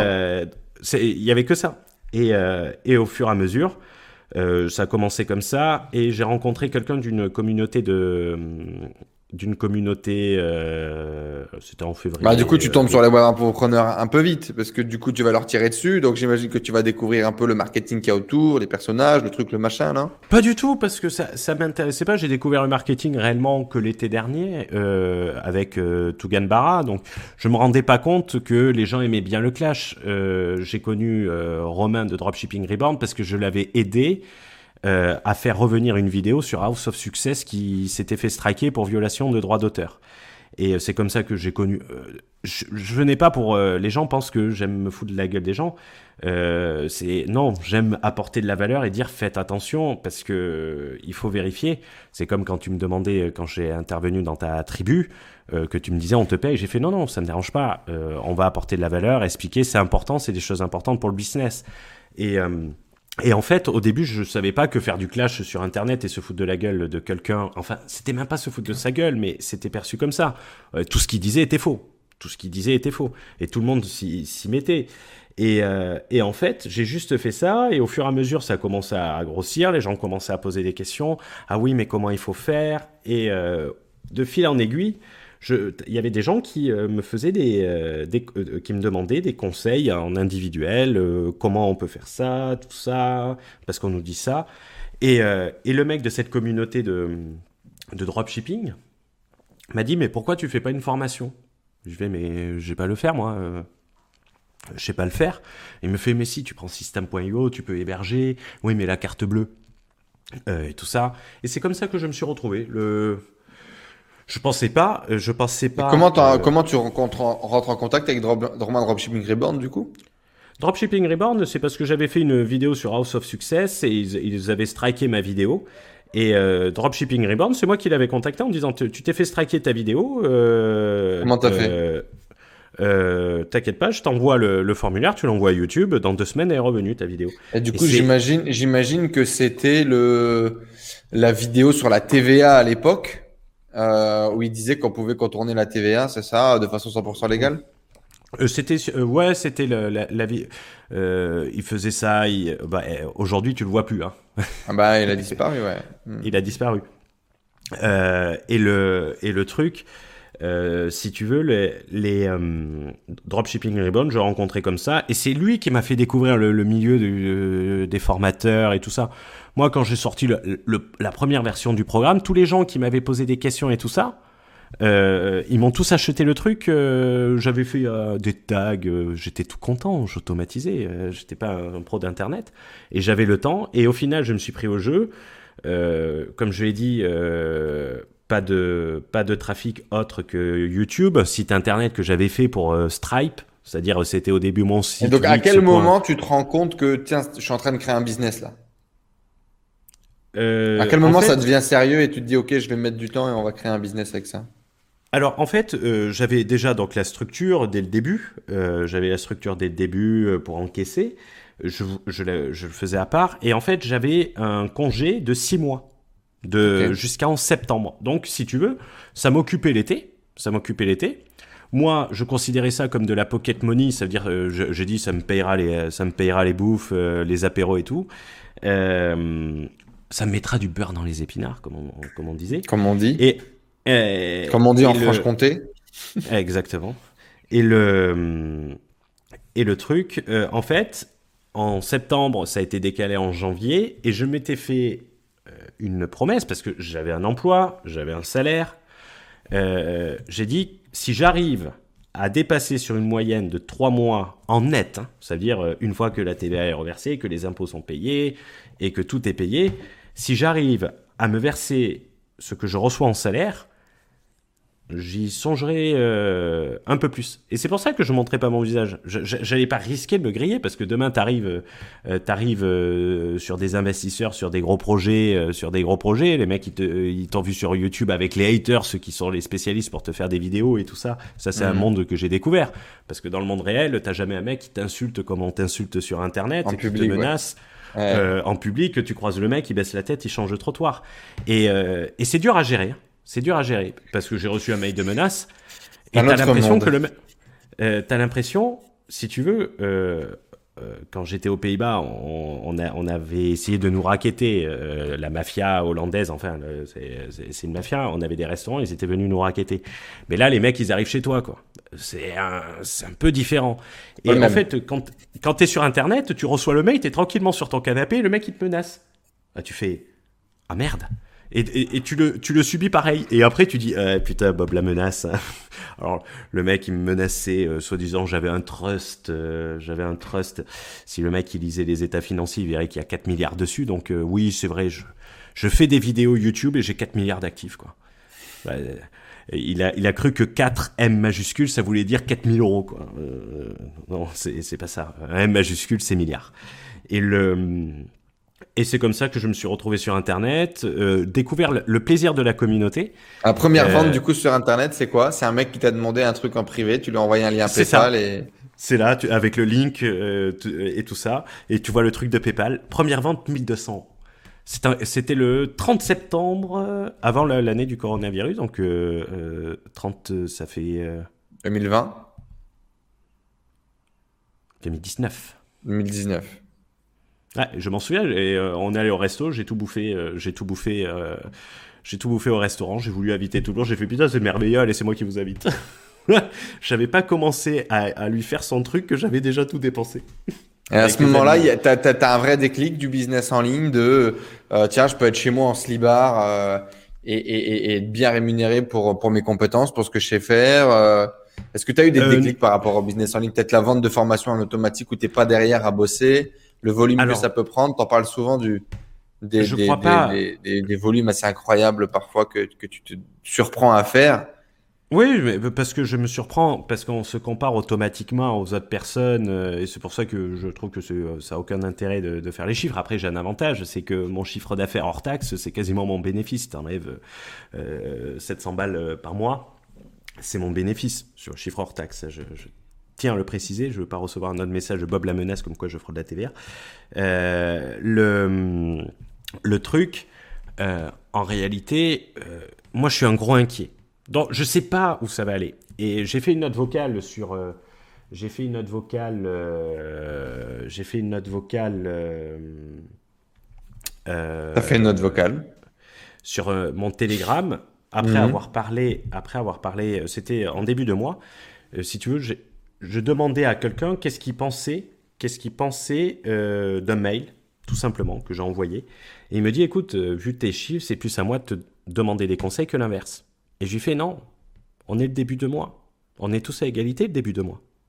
Le 1er juillet à minuit 1, tu es au même niveau que les plus gros web entrepreneurs. Je suis au même niveau que le mec qui est au RSA. minuit 1, non, ça a pu commencer à, taper. Hein. Ça a pu commencer, mais, mais à la première seconde du premier jour, on est tous. Et, moi, mon, mon, seul objectif, c'est le mois passé, j'en ai rien à branler. Le, le, justement, c'est un élément d'inquiétude. C'est un élément d'inquiétude parce que je me dis, putain, il va, même si je fais un très beau mois, ça me crée une énorme inquiétude dans le sens de dire, mais quel levier je vais utiliser pour faire un plus grand mois ensuite? Mmh. euh, et, en fait, jamais se reposer sur les lauriers euh, et toujours innover. Euh, c'est ce que je disais. J'avais repris la, un très belle interview de Bernard Arnault et que je prends souvent comme exemple. Le mec déclaré euh, web entrepreneur de la décennie, plus grosse capitalisation, plus grosse fortune. Et on lui demande c'est quoi le titre qui vous plaît le plus? Il fait mais moi, les 10 ans passés, ça m'intéresse pas. Ce qui m'intéresse, c'est les 10 ans à venir. Alors que tu, pourrais te dire, le mec, il a atteint le sommet. Non, c'est la vision long terme et c'est une vision sur Internet qu'on n'a pas. Et c'est d'essayer de réfléchir qu'est-ce que je peux mettre comme service complémentaire pour développer? Et avec toujours l'inquiétude de se dire, ah merde, euh, si ça, ça marche pas, qu'est-ce que, qu'est-ce que je vais pouvoir faire? Tu as tout le temps des échecs et tout. Donc, euh, tu as tout le temps cette inquiétude. Donc, si en encore là aujourd'hui, c'est que tu as réussi à dépasser ton challenge de gagner ton salaire en, en quelques mois. Euh, tu as eu une, une ascension qui a été assez rapide. Ça a été quoi les, les, grandes étapes, selon toi, qui ont permis que ça marche? Je dirais que, en fait, la, la, la clé de la réussite, enfin, j'aime pas le terme, je, me considère pas de ta réussite? Euh, euh, de ma réussite, si, si actuelle? Réussite, hein. Euh, des résultats actuels, si tu préfères. Des résultats actuels, voilà. Est-ce que je tu dirais peux nous que... une fourchette d'ailleurs pour qu'on puisse situer ou pas du tout? Oui, pas, pas de souci, entre 0 et 1 million. D'accord, merci beaucoup. À bientôt, bonne journée. J'avais sorti ça à un tribunal une fois quand on me demandait ma rémunération, c'est très marrant. Non, parce que ça n'a pas d'intérêt, parce que si tu veux, le, plus de 10 000 euros net par mois. Voilà, je le dis, euh, mais je, je, n'en dirai pas plus. Donc ça peut être 11 000, ça peut être 20 000, ça peut être 30 000. Ça n'a pas d'importance en soi parce que, en fait. Tu as très vite euh, réussi à passer le cap des 10 000 euros par mois, en tout cas. Net. Euh, je pense que le, le premier mois où, quand j'ai lancé le truc, je pense que j'ai dû faire 7 000 euros. je suis très vite arrivé effectivement à 10 000 euros. et je et en fait, disons que mon parcours n'a pas, n'a pas l'importance. C'est en fait les gens qui, euh, qui sont sur ta chaîne et qui regardent euh, cette vidéo, quel est le conseil que je peux donner? Euh, Le conseil que, je, que je pense pouvoir donner, c'est une seule clé, c'est une expertise, c'est une monétisation, c'est une honnêteté intellectuelle. je, je me force à être. j'ai pas peur, par exemple, de prendre un mec au téléphone, de lui dire non, j'ai pas envie que tu achètes. Mais c'est peut-être pour ça que j'ai pas eu un chargeback depuis que j'ai commencé, à part un chargeback dont je suspecte la concurrence. Parce que bizarrement, ça, coïncidait avec la mise à jour. Euh, et bon, sur Stripe, on peut voir les pays et les banques. Et le, le truc, en soi, c'est de faire de la qualité. C'est le renouveau. C'est-à-dire que le, le, programme d'expatriation qu'on a sorti, il est à jour, euh, il est au-dessus de ce qui se fait sur le marché mais ça m'empêche pas dès septembre de déjà faire une V3 de l'améliorer. C'est un truc, j'ai beaucoup de gens qui m'ont qui dit, bah, tiens, c'est la première fois que tu es sur Internet. Quand je développais un produit, j'envoyais un mail aux personnes quand elles s'inscrivaient pour leur demander qu'est-ce qu'elles voulaient voir, quelle était leur problématique, et donc d'essayer de répondre à la demande, de faire quelque chose de mhm. simple, de pas euh, de pas avoir un marketing ultra agressif si votre produit est merdique. Mhm. Mais mettez votre produit au niveau de votre marketing. Il y a des gens qui font un marketing exceptionnel et leur produit est totalement merdique. Et t'as tellement. ce qui est malheureusement euh, les gros chiffres et, les, les, les, les, les mecs les plus gros, c'est souvent le cas. Mais si on prend par exemple, euh, si, euh, en, en, rénovation et innovation. En gros, tout ça pour dire, les plus visibles sont pas forcément les meilleurs.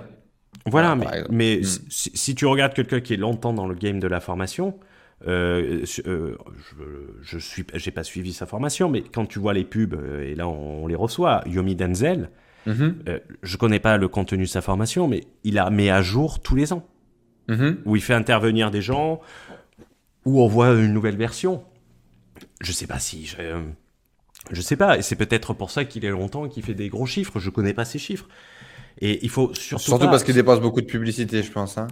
Et ouais, c'est pour ça que les objectifs. Mais effectivement, en tout cas, mettre à jour, faire de l'update, faire euh, faire le travail de façon pro, un minimum, euh, ça permet de perdurer. c'est une voilà. évidence. Et en, euh, les étoiles filantes que vous voyez qui gagnent beaucoup d'argent, c'est pas c'est pas parce qu'elles gagnent. les gens sur Internet, ils parlent uniquement. Ah, j'ai gagné tant le mois dernier. Mais dis-moi, combien tu vas gagner cette année? Et le millionnaire, ça, moi, ça me fait rigoler. Je considère qu'on est millionnaire à 40 millions d'euros. Euh, pourquoi? Parce qu'à 40 millions d'euros, tu, es, tu reçois des revenus passifs, techniquement, de plus de 1 million d'euros. Mais c'est pas d'avoir un million. Un million euh, dans le monde réel, euh, vous achetez même pas une résidence secondaire. On va être honnête. Mmh. On va être honnête. Euh, vous voulez une, un beau appartement à Cannes ou une belle maison à Saint-Tropez, vous payez même pas, vous payez même pas le, le parking. il faut pas considérer sa réussite, il faut pas considérer sa réussite uniquement à l'argent, parce que quand on la considère uniquement à l'argent par rapport aux millions, je, je, trouve ça très show-off. Mais t'as envie de dire, mais putain, tu stagnes depuis 5 ans. Hein. Ça fait 5 ans que tu nous racontes que t'es millionnaire et t'es que là. Alors que mon boss t'explique que c'est 10 fois plus rapide de passer de 1 million à 100 millions que de 0 à 1 million. Et toi, t'es, et euh, on est trop dans le, on est trop dans le, les chiffres euh, où on part à un concours de kékette et, et les chiffres ne reflètent pas une qualité sur Internet, ne reflètent pas une, euh, vont refléter un marketing très agressif et euh, ouais, ça va pas refléter une preuve de sérieux ou une compétence technique ou quoi que ce soit quoi. Exactement. Et moi, hmm. vous, pouvez voir mes pages, c'est encore system.io, elles sont merdiques, elles sont pas responsives. Je savais même pas qu'il fallait, qu'il fallait vérifier sur le, le, téléphone portable. Vous allez rigoler, c'est pas aligné, c'est moche. Euh, les, les cases prénoms sont trop grands sur le téléphone, donc c'est sur trois lignes. Euh, mais au final, la personne, quand elle rejoint, elle s'attend à un truc, euh, elle se dit putain, marketing, et même avec un marketing de merde, même sans faire de pub, la meilleure pub que vous pouvez faire, c'est la longévité c'est la longévité, c'est d'apporter de la valeur, euh, pas prêter attention. Et c'est pas parce que ça ne paye pas aujourd'hui que ça ne payera pas dans six mois. Euh, le Moi, j'ai appelé ça la stratégie du cafard, frère. C'est la stratégie du cafard, c'est la stratégie que, que moi-même j'applique dans ma vie depuis le début. C'est euh, je ne gagne pas aujourd'hui, je gagnerai demain. Tant que je ne meurs pas, je suis toujours là. Et, euh, ah et c'était vraiment, c'était vraiment ma vision. Ouais. C'était vraiment ma vision de me dire, je serai meilleur demain, demain ça marchera mieux. Et dans tous les cas, on, on j'ai cette phrase de merde qu'on disait beaucoup au poker aussi, qui est, euh, on, on, on, paye les musiciens à la fin du bal, quoi, tu vois. Ah oui. Et le, moi j'aurais tendance à dire que tout simplement le, il faut pas avoir peur d'échouer et de persévérer.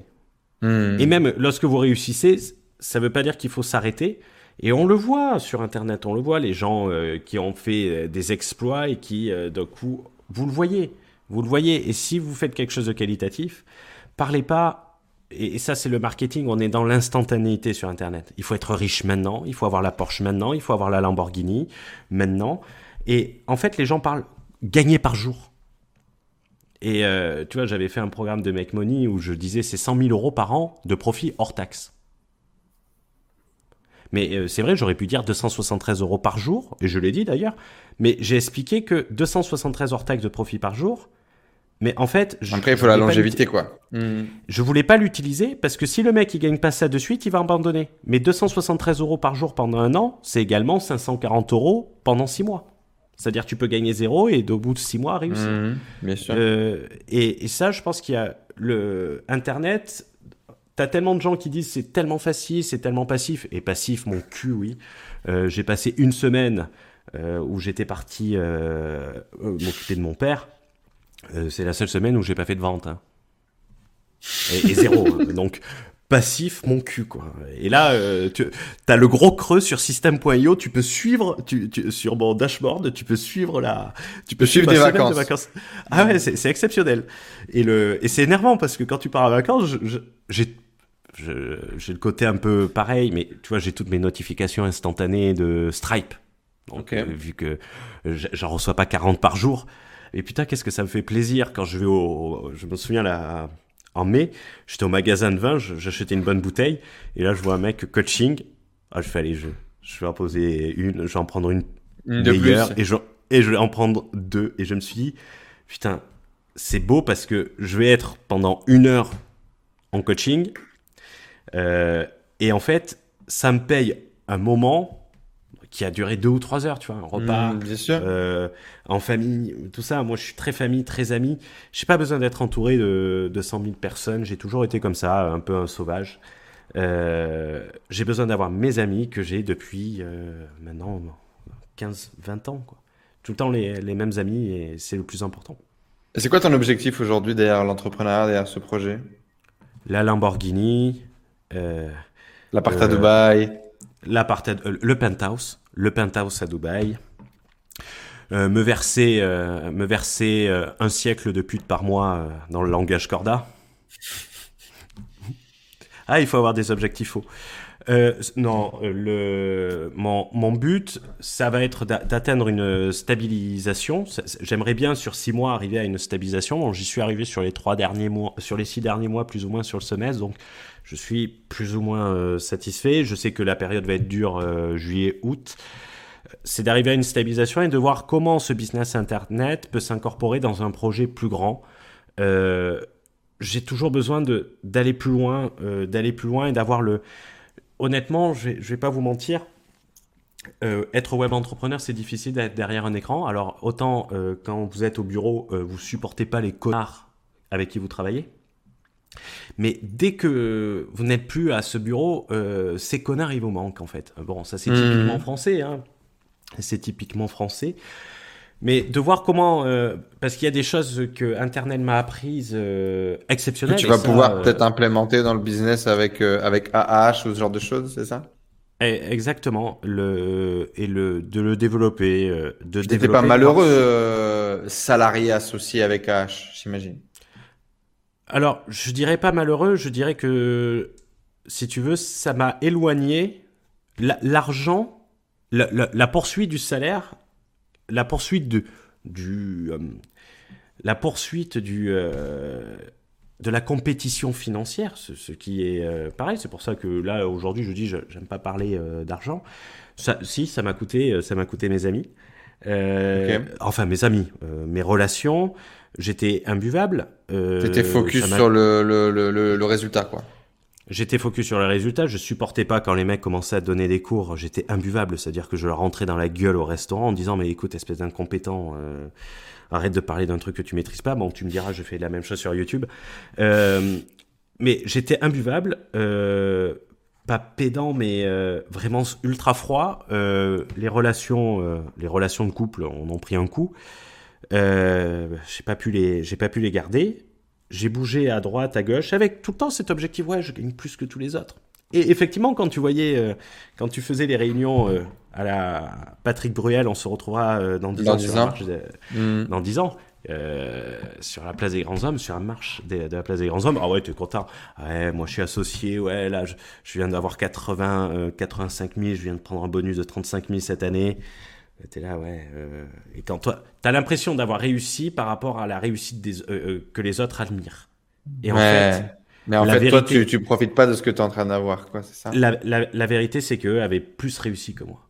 Parce qu'ils étaient avec leurs amis, ils pouvaient profiter plus, ils avaient une vie beaucoup plus stable. Alors c'est sûr, je partais, euh, euh, je, faisais Bordeaux, Amsterdam, Amsterdam, Francfort, euh, Milan, Madrid, Barcelone, toujours dans des beaux hôtels, toujours des grosses voitures de fonction.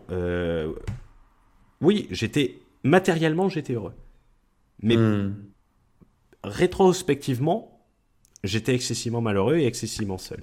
Qu'est-ce qu'elle pourrait t'apporter du coup cette vie de web entrepreneur en, plus dans cette, dans cette vision du monde peut-être un peu différente aujourd'hui? Plus de liberté géographique, euh, plus, de, liberté maîtrise de ton temps? Plus de maîtrise de mon temps, euh, plus de cette possibilité de dire d'être moins inquiet, enfin d'être moins inquiet, de moins devoir cravacher. Il y avait des journées euh, je commençais à 7h du mat, je rentrais à 2-3 h du mat, je dormais une heure, je prenais une douche et je revenais au bureau. Euh, mais ça me plaisait, ça me plaisait, j'avais l'impression d'être utile, donc d'avoir réussi. C'est con, hein, mais euh, d'être. Le, le, le, tripalum, frérot, c'est le labeur. T'as l'impression de faire un truc qui a du sens, tu t'arraches à la tâche parce que t'as l'impression que ça fait avancer quelque chose, quoi. Ah oui, non, mais le, et, et tu vois, la, le fait de se dire, ouais, je, je gagne bien, et on se rend compte qu'en fait, Internet, pour moi, Internet m'a permis de gagner comme ce que je gagnais dans mon job, oh, d'une manière beaucoup plus relaxe. Beaucoup plus On va être honnête. Mhm. Euh, mais par contre, euh, il me manque ce côté un peu. Grande chose. Pas, pas grande chose. Non, pas grande chose, mais ce côté un peu, tu vois, difficile. Je, euh, les gens me demandaient comment tu organises ta journée. Mais euh, en réalité, je n'ai pas un modèle à suivre. Euh, il faut que je me prenne un bureau en dehors de chez moi pour aller m'obliger à avoir une rigueur de partir à 8 h du matin. Sinon, je fous rien. Je vais m'allumer Netflix.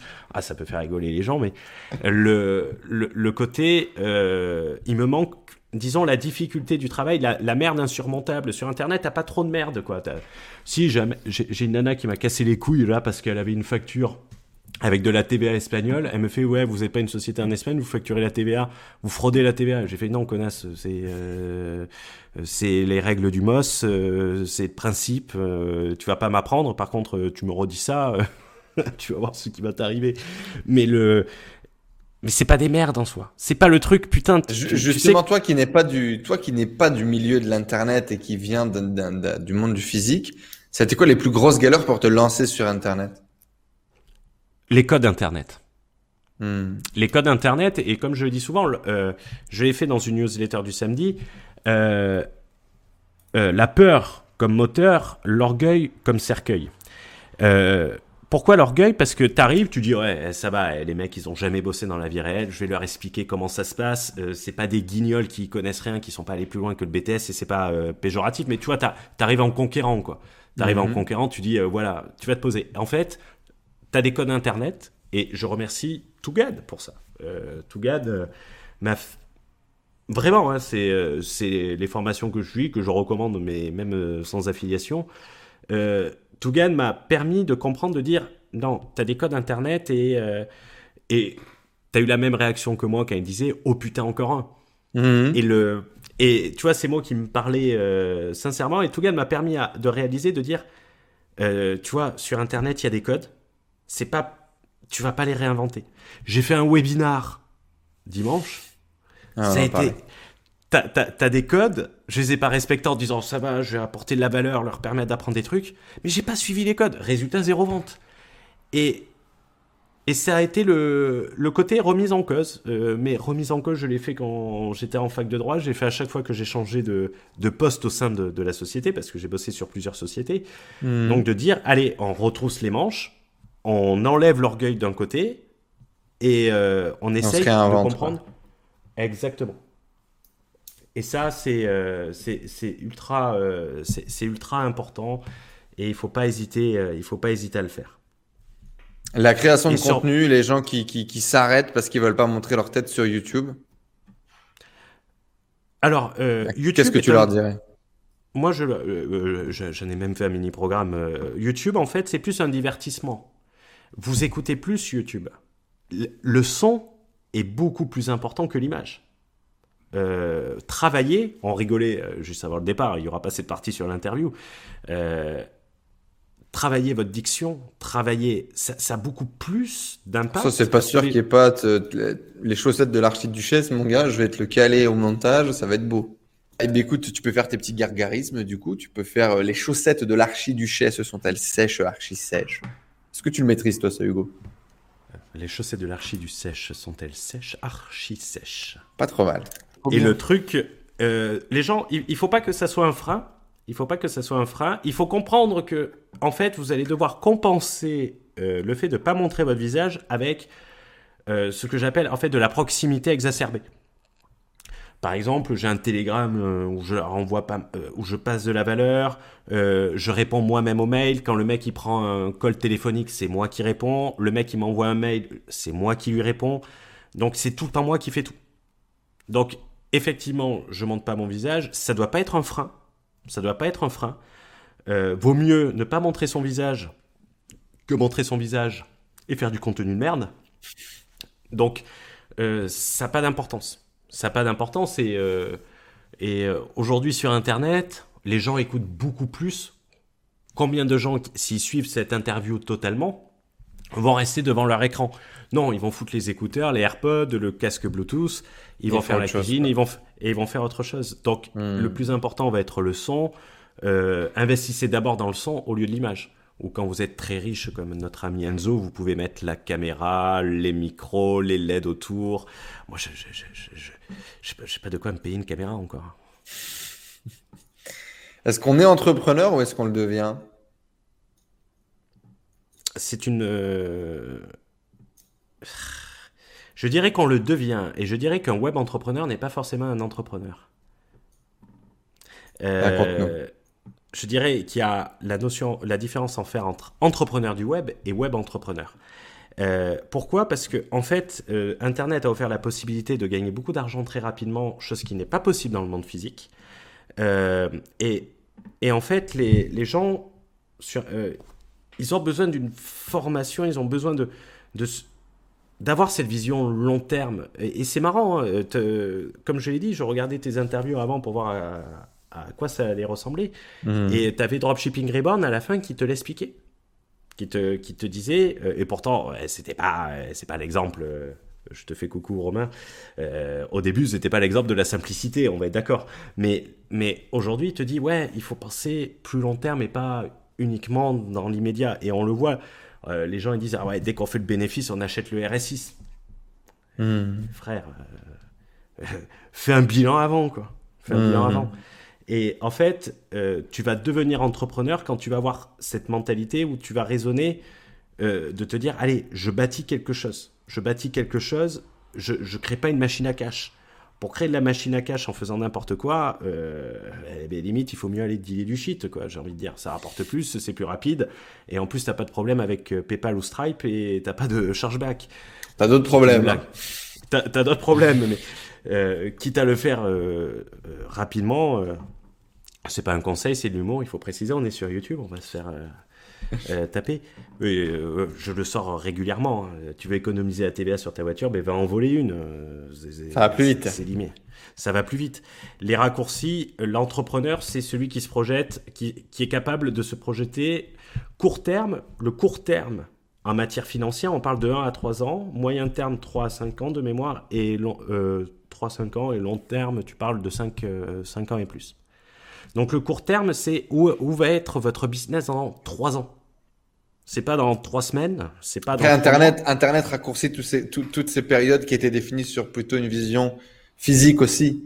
Sur un, en un an sur Internet, t'imagines tout ce qui bouge? Il y a un an, t'existais pas. T'imagines? Si, j'existe. Non, mais c'est juste que vous n'aviez pas la chance de me connaître. C'est ça. Mais t'imagines la progression qu'il peut y avoir sur un an, le changement qu'il peut y avoir sur un an, également le monopole que tu peux prendre sur un an, également le, le, le, le revenu récurrent que tu vas être capable de créer sur un an avec certaines activités. Alors après, je suis d'accord avec toi hein, sur la vision long terme et, et, et, complètement, mais tu vois, si les codes c'était de 1 à 3, de 3 à 5, 5 et plus, aujourd'hui, ça serait peut-être euh, 6 mois, 12 mois. Euh, 6 mois, 12 mois, euh, euh, 1, à, 1 à 2 ou 1 à 3 ans et, et, et 3 et plus, tu vois, par exemple. J'imagine. Ouais. Mais bon, il faut quand même. Euh... Là, regarde, par exemple, l'objectif que je me suis lancé de faire un million d'euros par mois de vente. c'est un objectif qui est long terme. Je me suis lancé un challenge d'un an. T'as la startup haute technologie. T'imagines? Un an et, faire une vidéo et me dire que dans une dans un an je ferai encore une vidéo pour parler de ce même sujet, c'est tellement long. Tu vois, ça paraît ça paraît incroyable pour beaucoup en tout cas. Oui, oui, non, mais ça, c'est un accélérateur, c'est un, accélérateur à atteindre de clients avec une réduction des frais de fonctionnement euh, Internet. C'est ça, donc c'est. T'as plus besoin d'une boutique de stock, mais par contre, euh, euh, il faut quand même être, avoir une vision parce que tu, vois, par exemple, ben, la différence entre un web entrepreneur et un entrepreneur, je vais te la donner très simplement, c'est la gestion de la banque. Les gens vont hmm. aller dans des néo-banques, où tu le dis toi-même dans tes vidéos, le cash flow, euh, la trésorerie et tout ça. Mais si demain, tu as une vraie relation bancaire et que tu demandes par exemple à ton banquier d'ouvrir une ligne de, découvert bancaire de 200 000 euros, c'est comme si tu fous 200 000 euros sur ton business. Hmm. Mais ça, c'est, c'est l'entrepreneur, c'est aller négocier avec son banquier.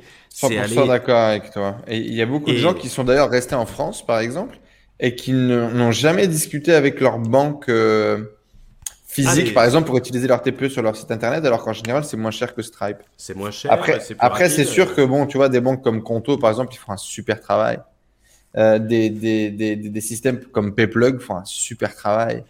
Et que, euh, malheureusement, le service des banques traditionnelles est tellement éclaté.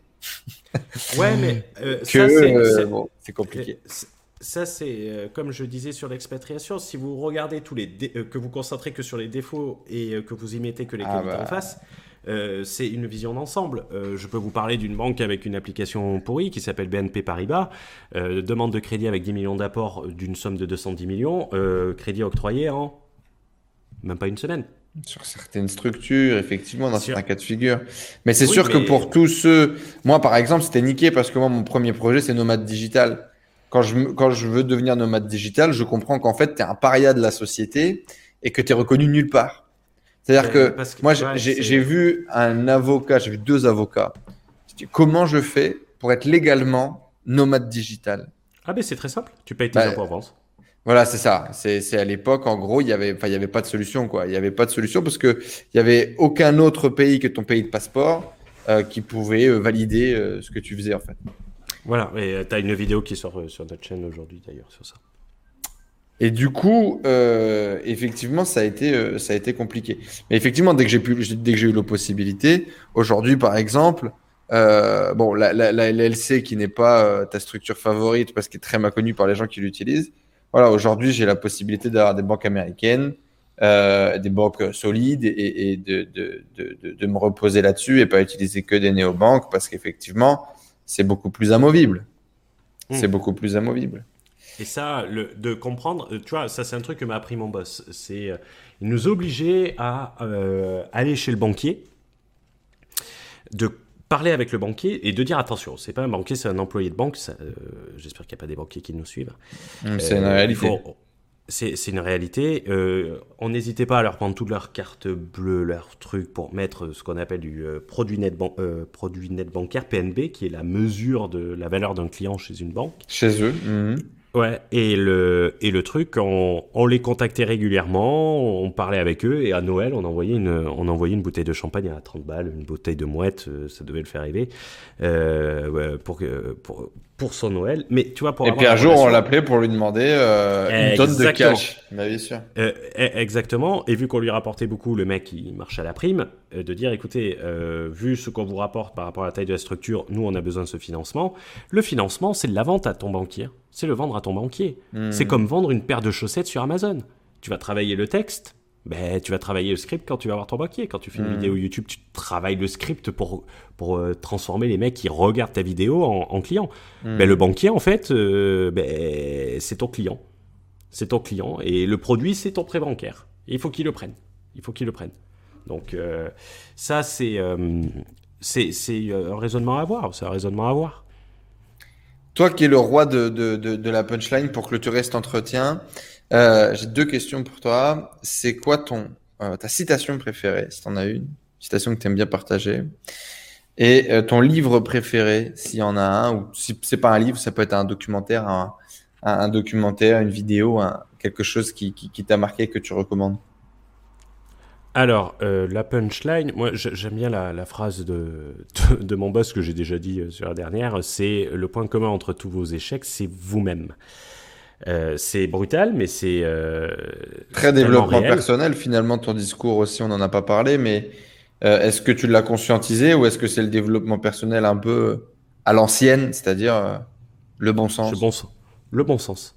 C'est le hmm. bon sens. C'est le bon sens et l'honnêteté. Ça veut dire que vous m'entendrez jamais euh, raconter une histoire différente, euh, préparer. Euh, c'est la sincérité. Et, je, je dis, moi, c'est l'honnêteté intellectuelle. Mais c'est pas, c'est pas pour me vanter, mais ça a tout le temps été ça. Et le livre, le livre qui a le plus changé ma vie, qui m'a apporté le plus de plaisir, c'est ça, en gros? Bah, de plaisir ou de d'apprentissage, peu importe. Ouais.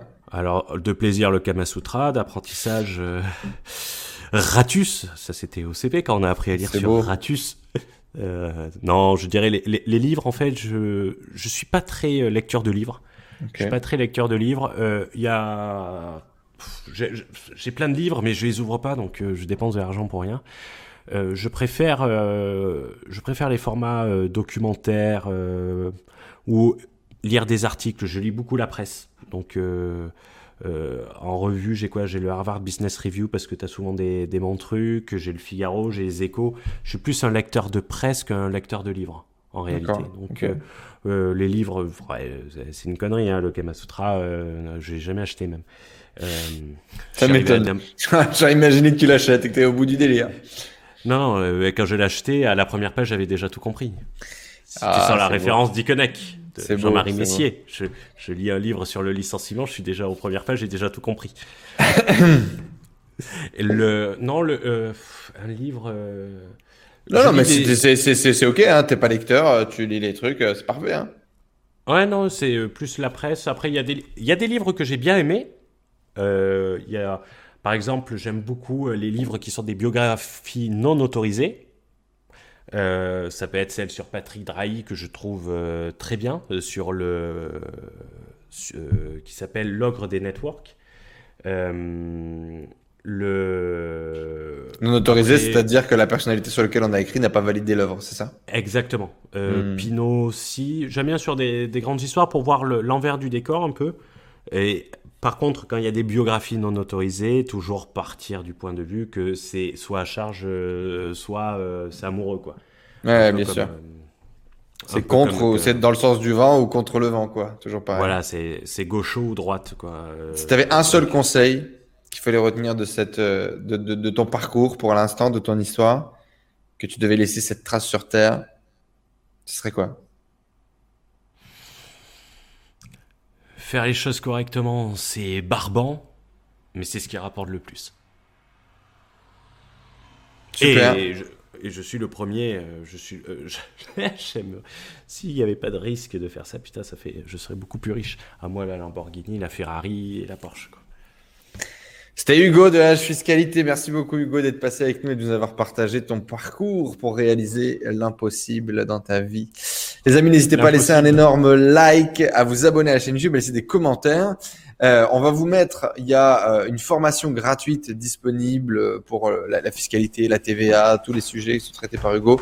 On va vous mettre ça avec accès à sa newsletter, plein d'informations à aller à aller choper c'est quelqu'un vers lequel je me tourne dès que j'ai des questions techniques. Donc n'hésitez pas si vous en avez euh, besoin. Et puis on mettra également les programmes, alors que ce soit l'expatriation, la TVA, euh, la TVA, le TVA Optimizer, euh, comment optimiser votre TVA 100% légalement, c'est dans la description juste en dessous. Hugo, merci beaucoup d'être venu partager avec nous aujourd'hui. Merci. Ciao tout le monde. À bientôt dans de prochains épisodes. Bye.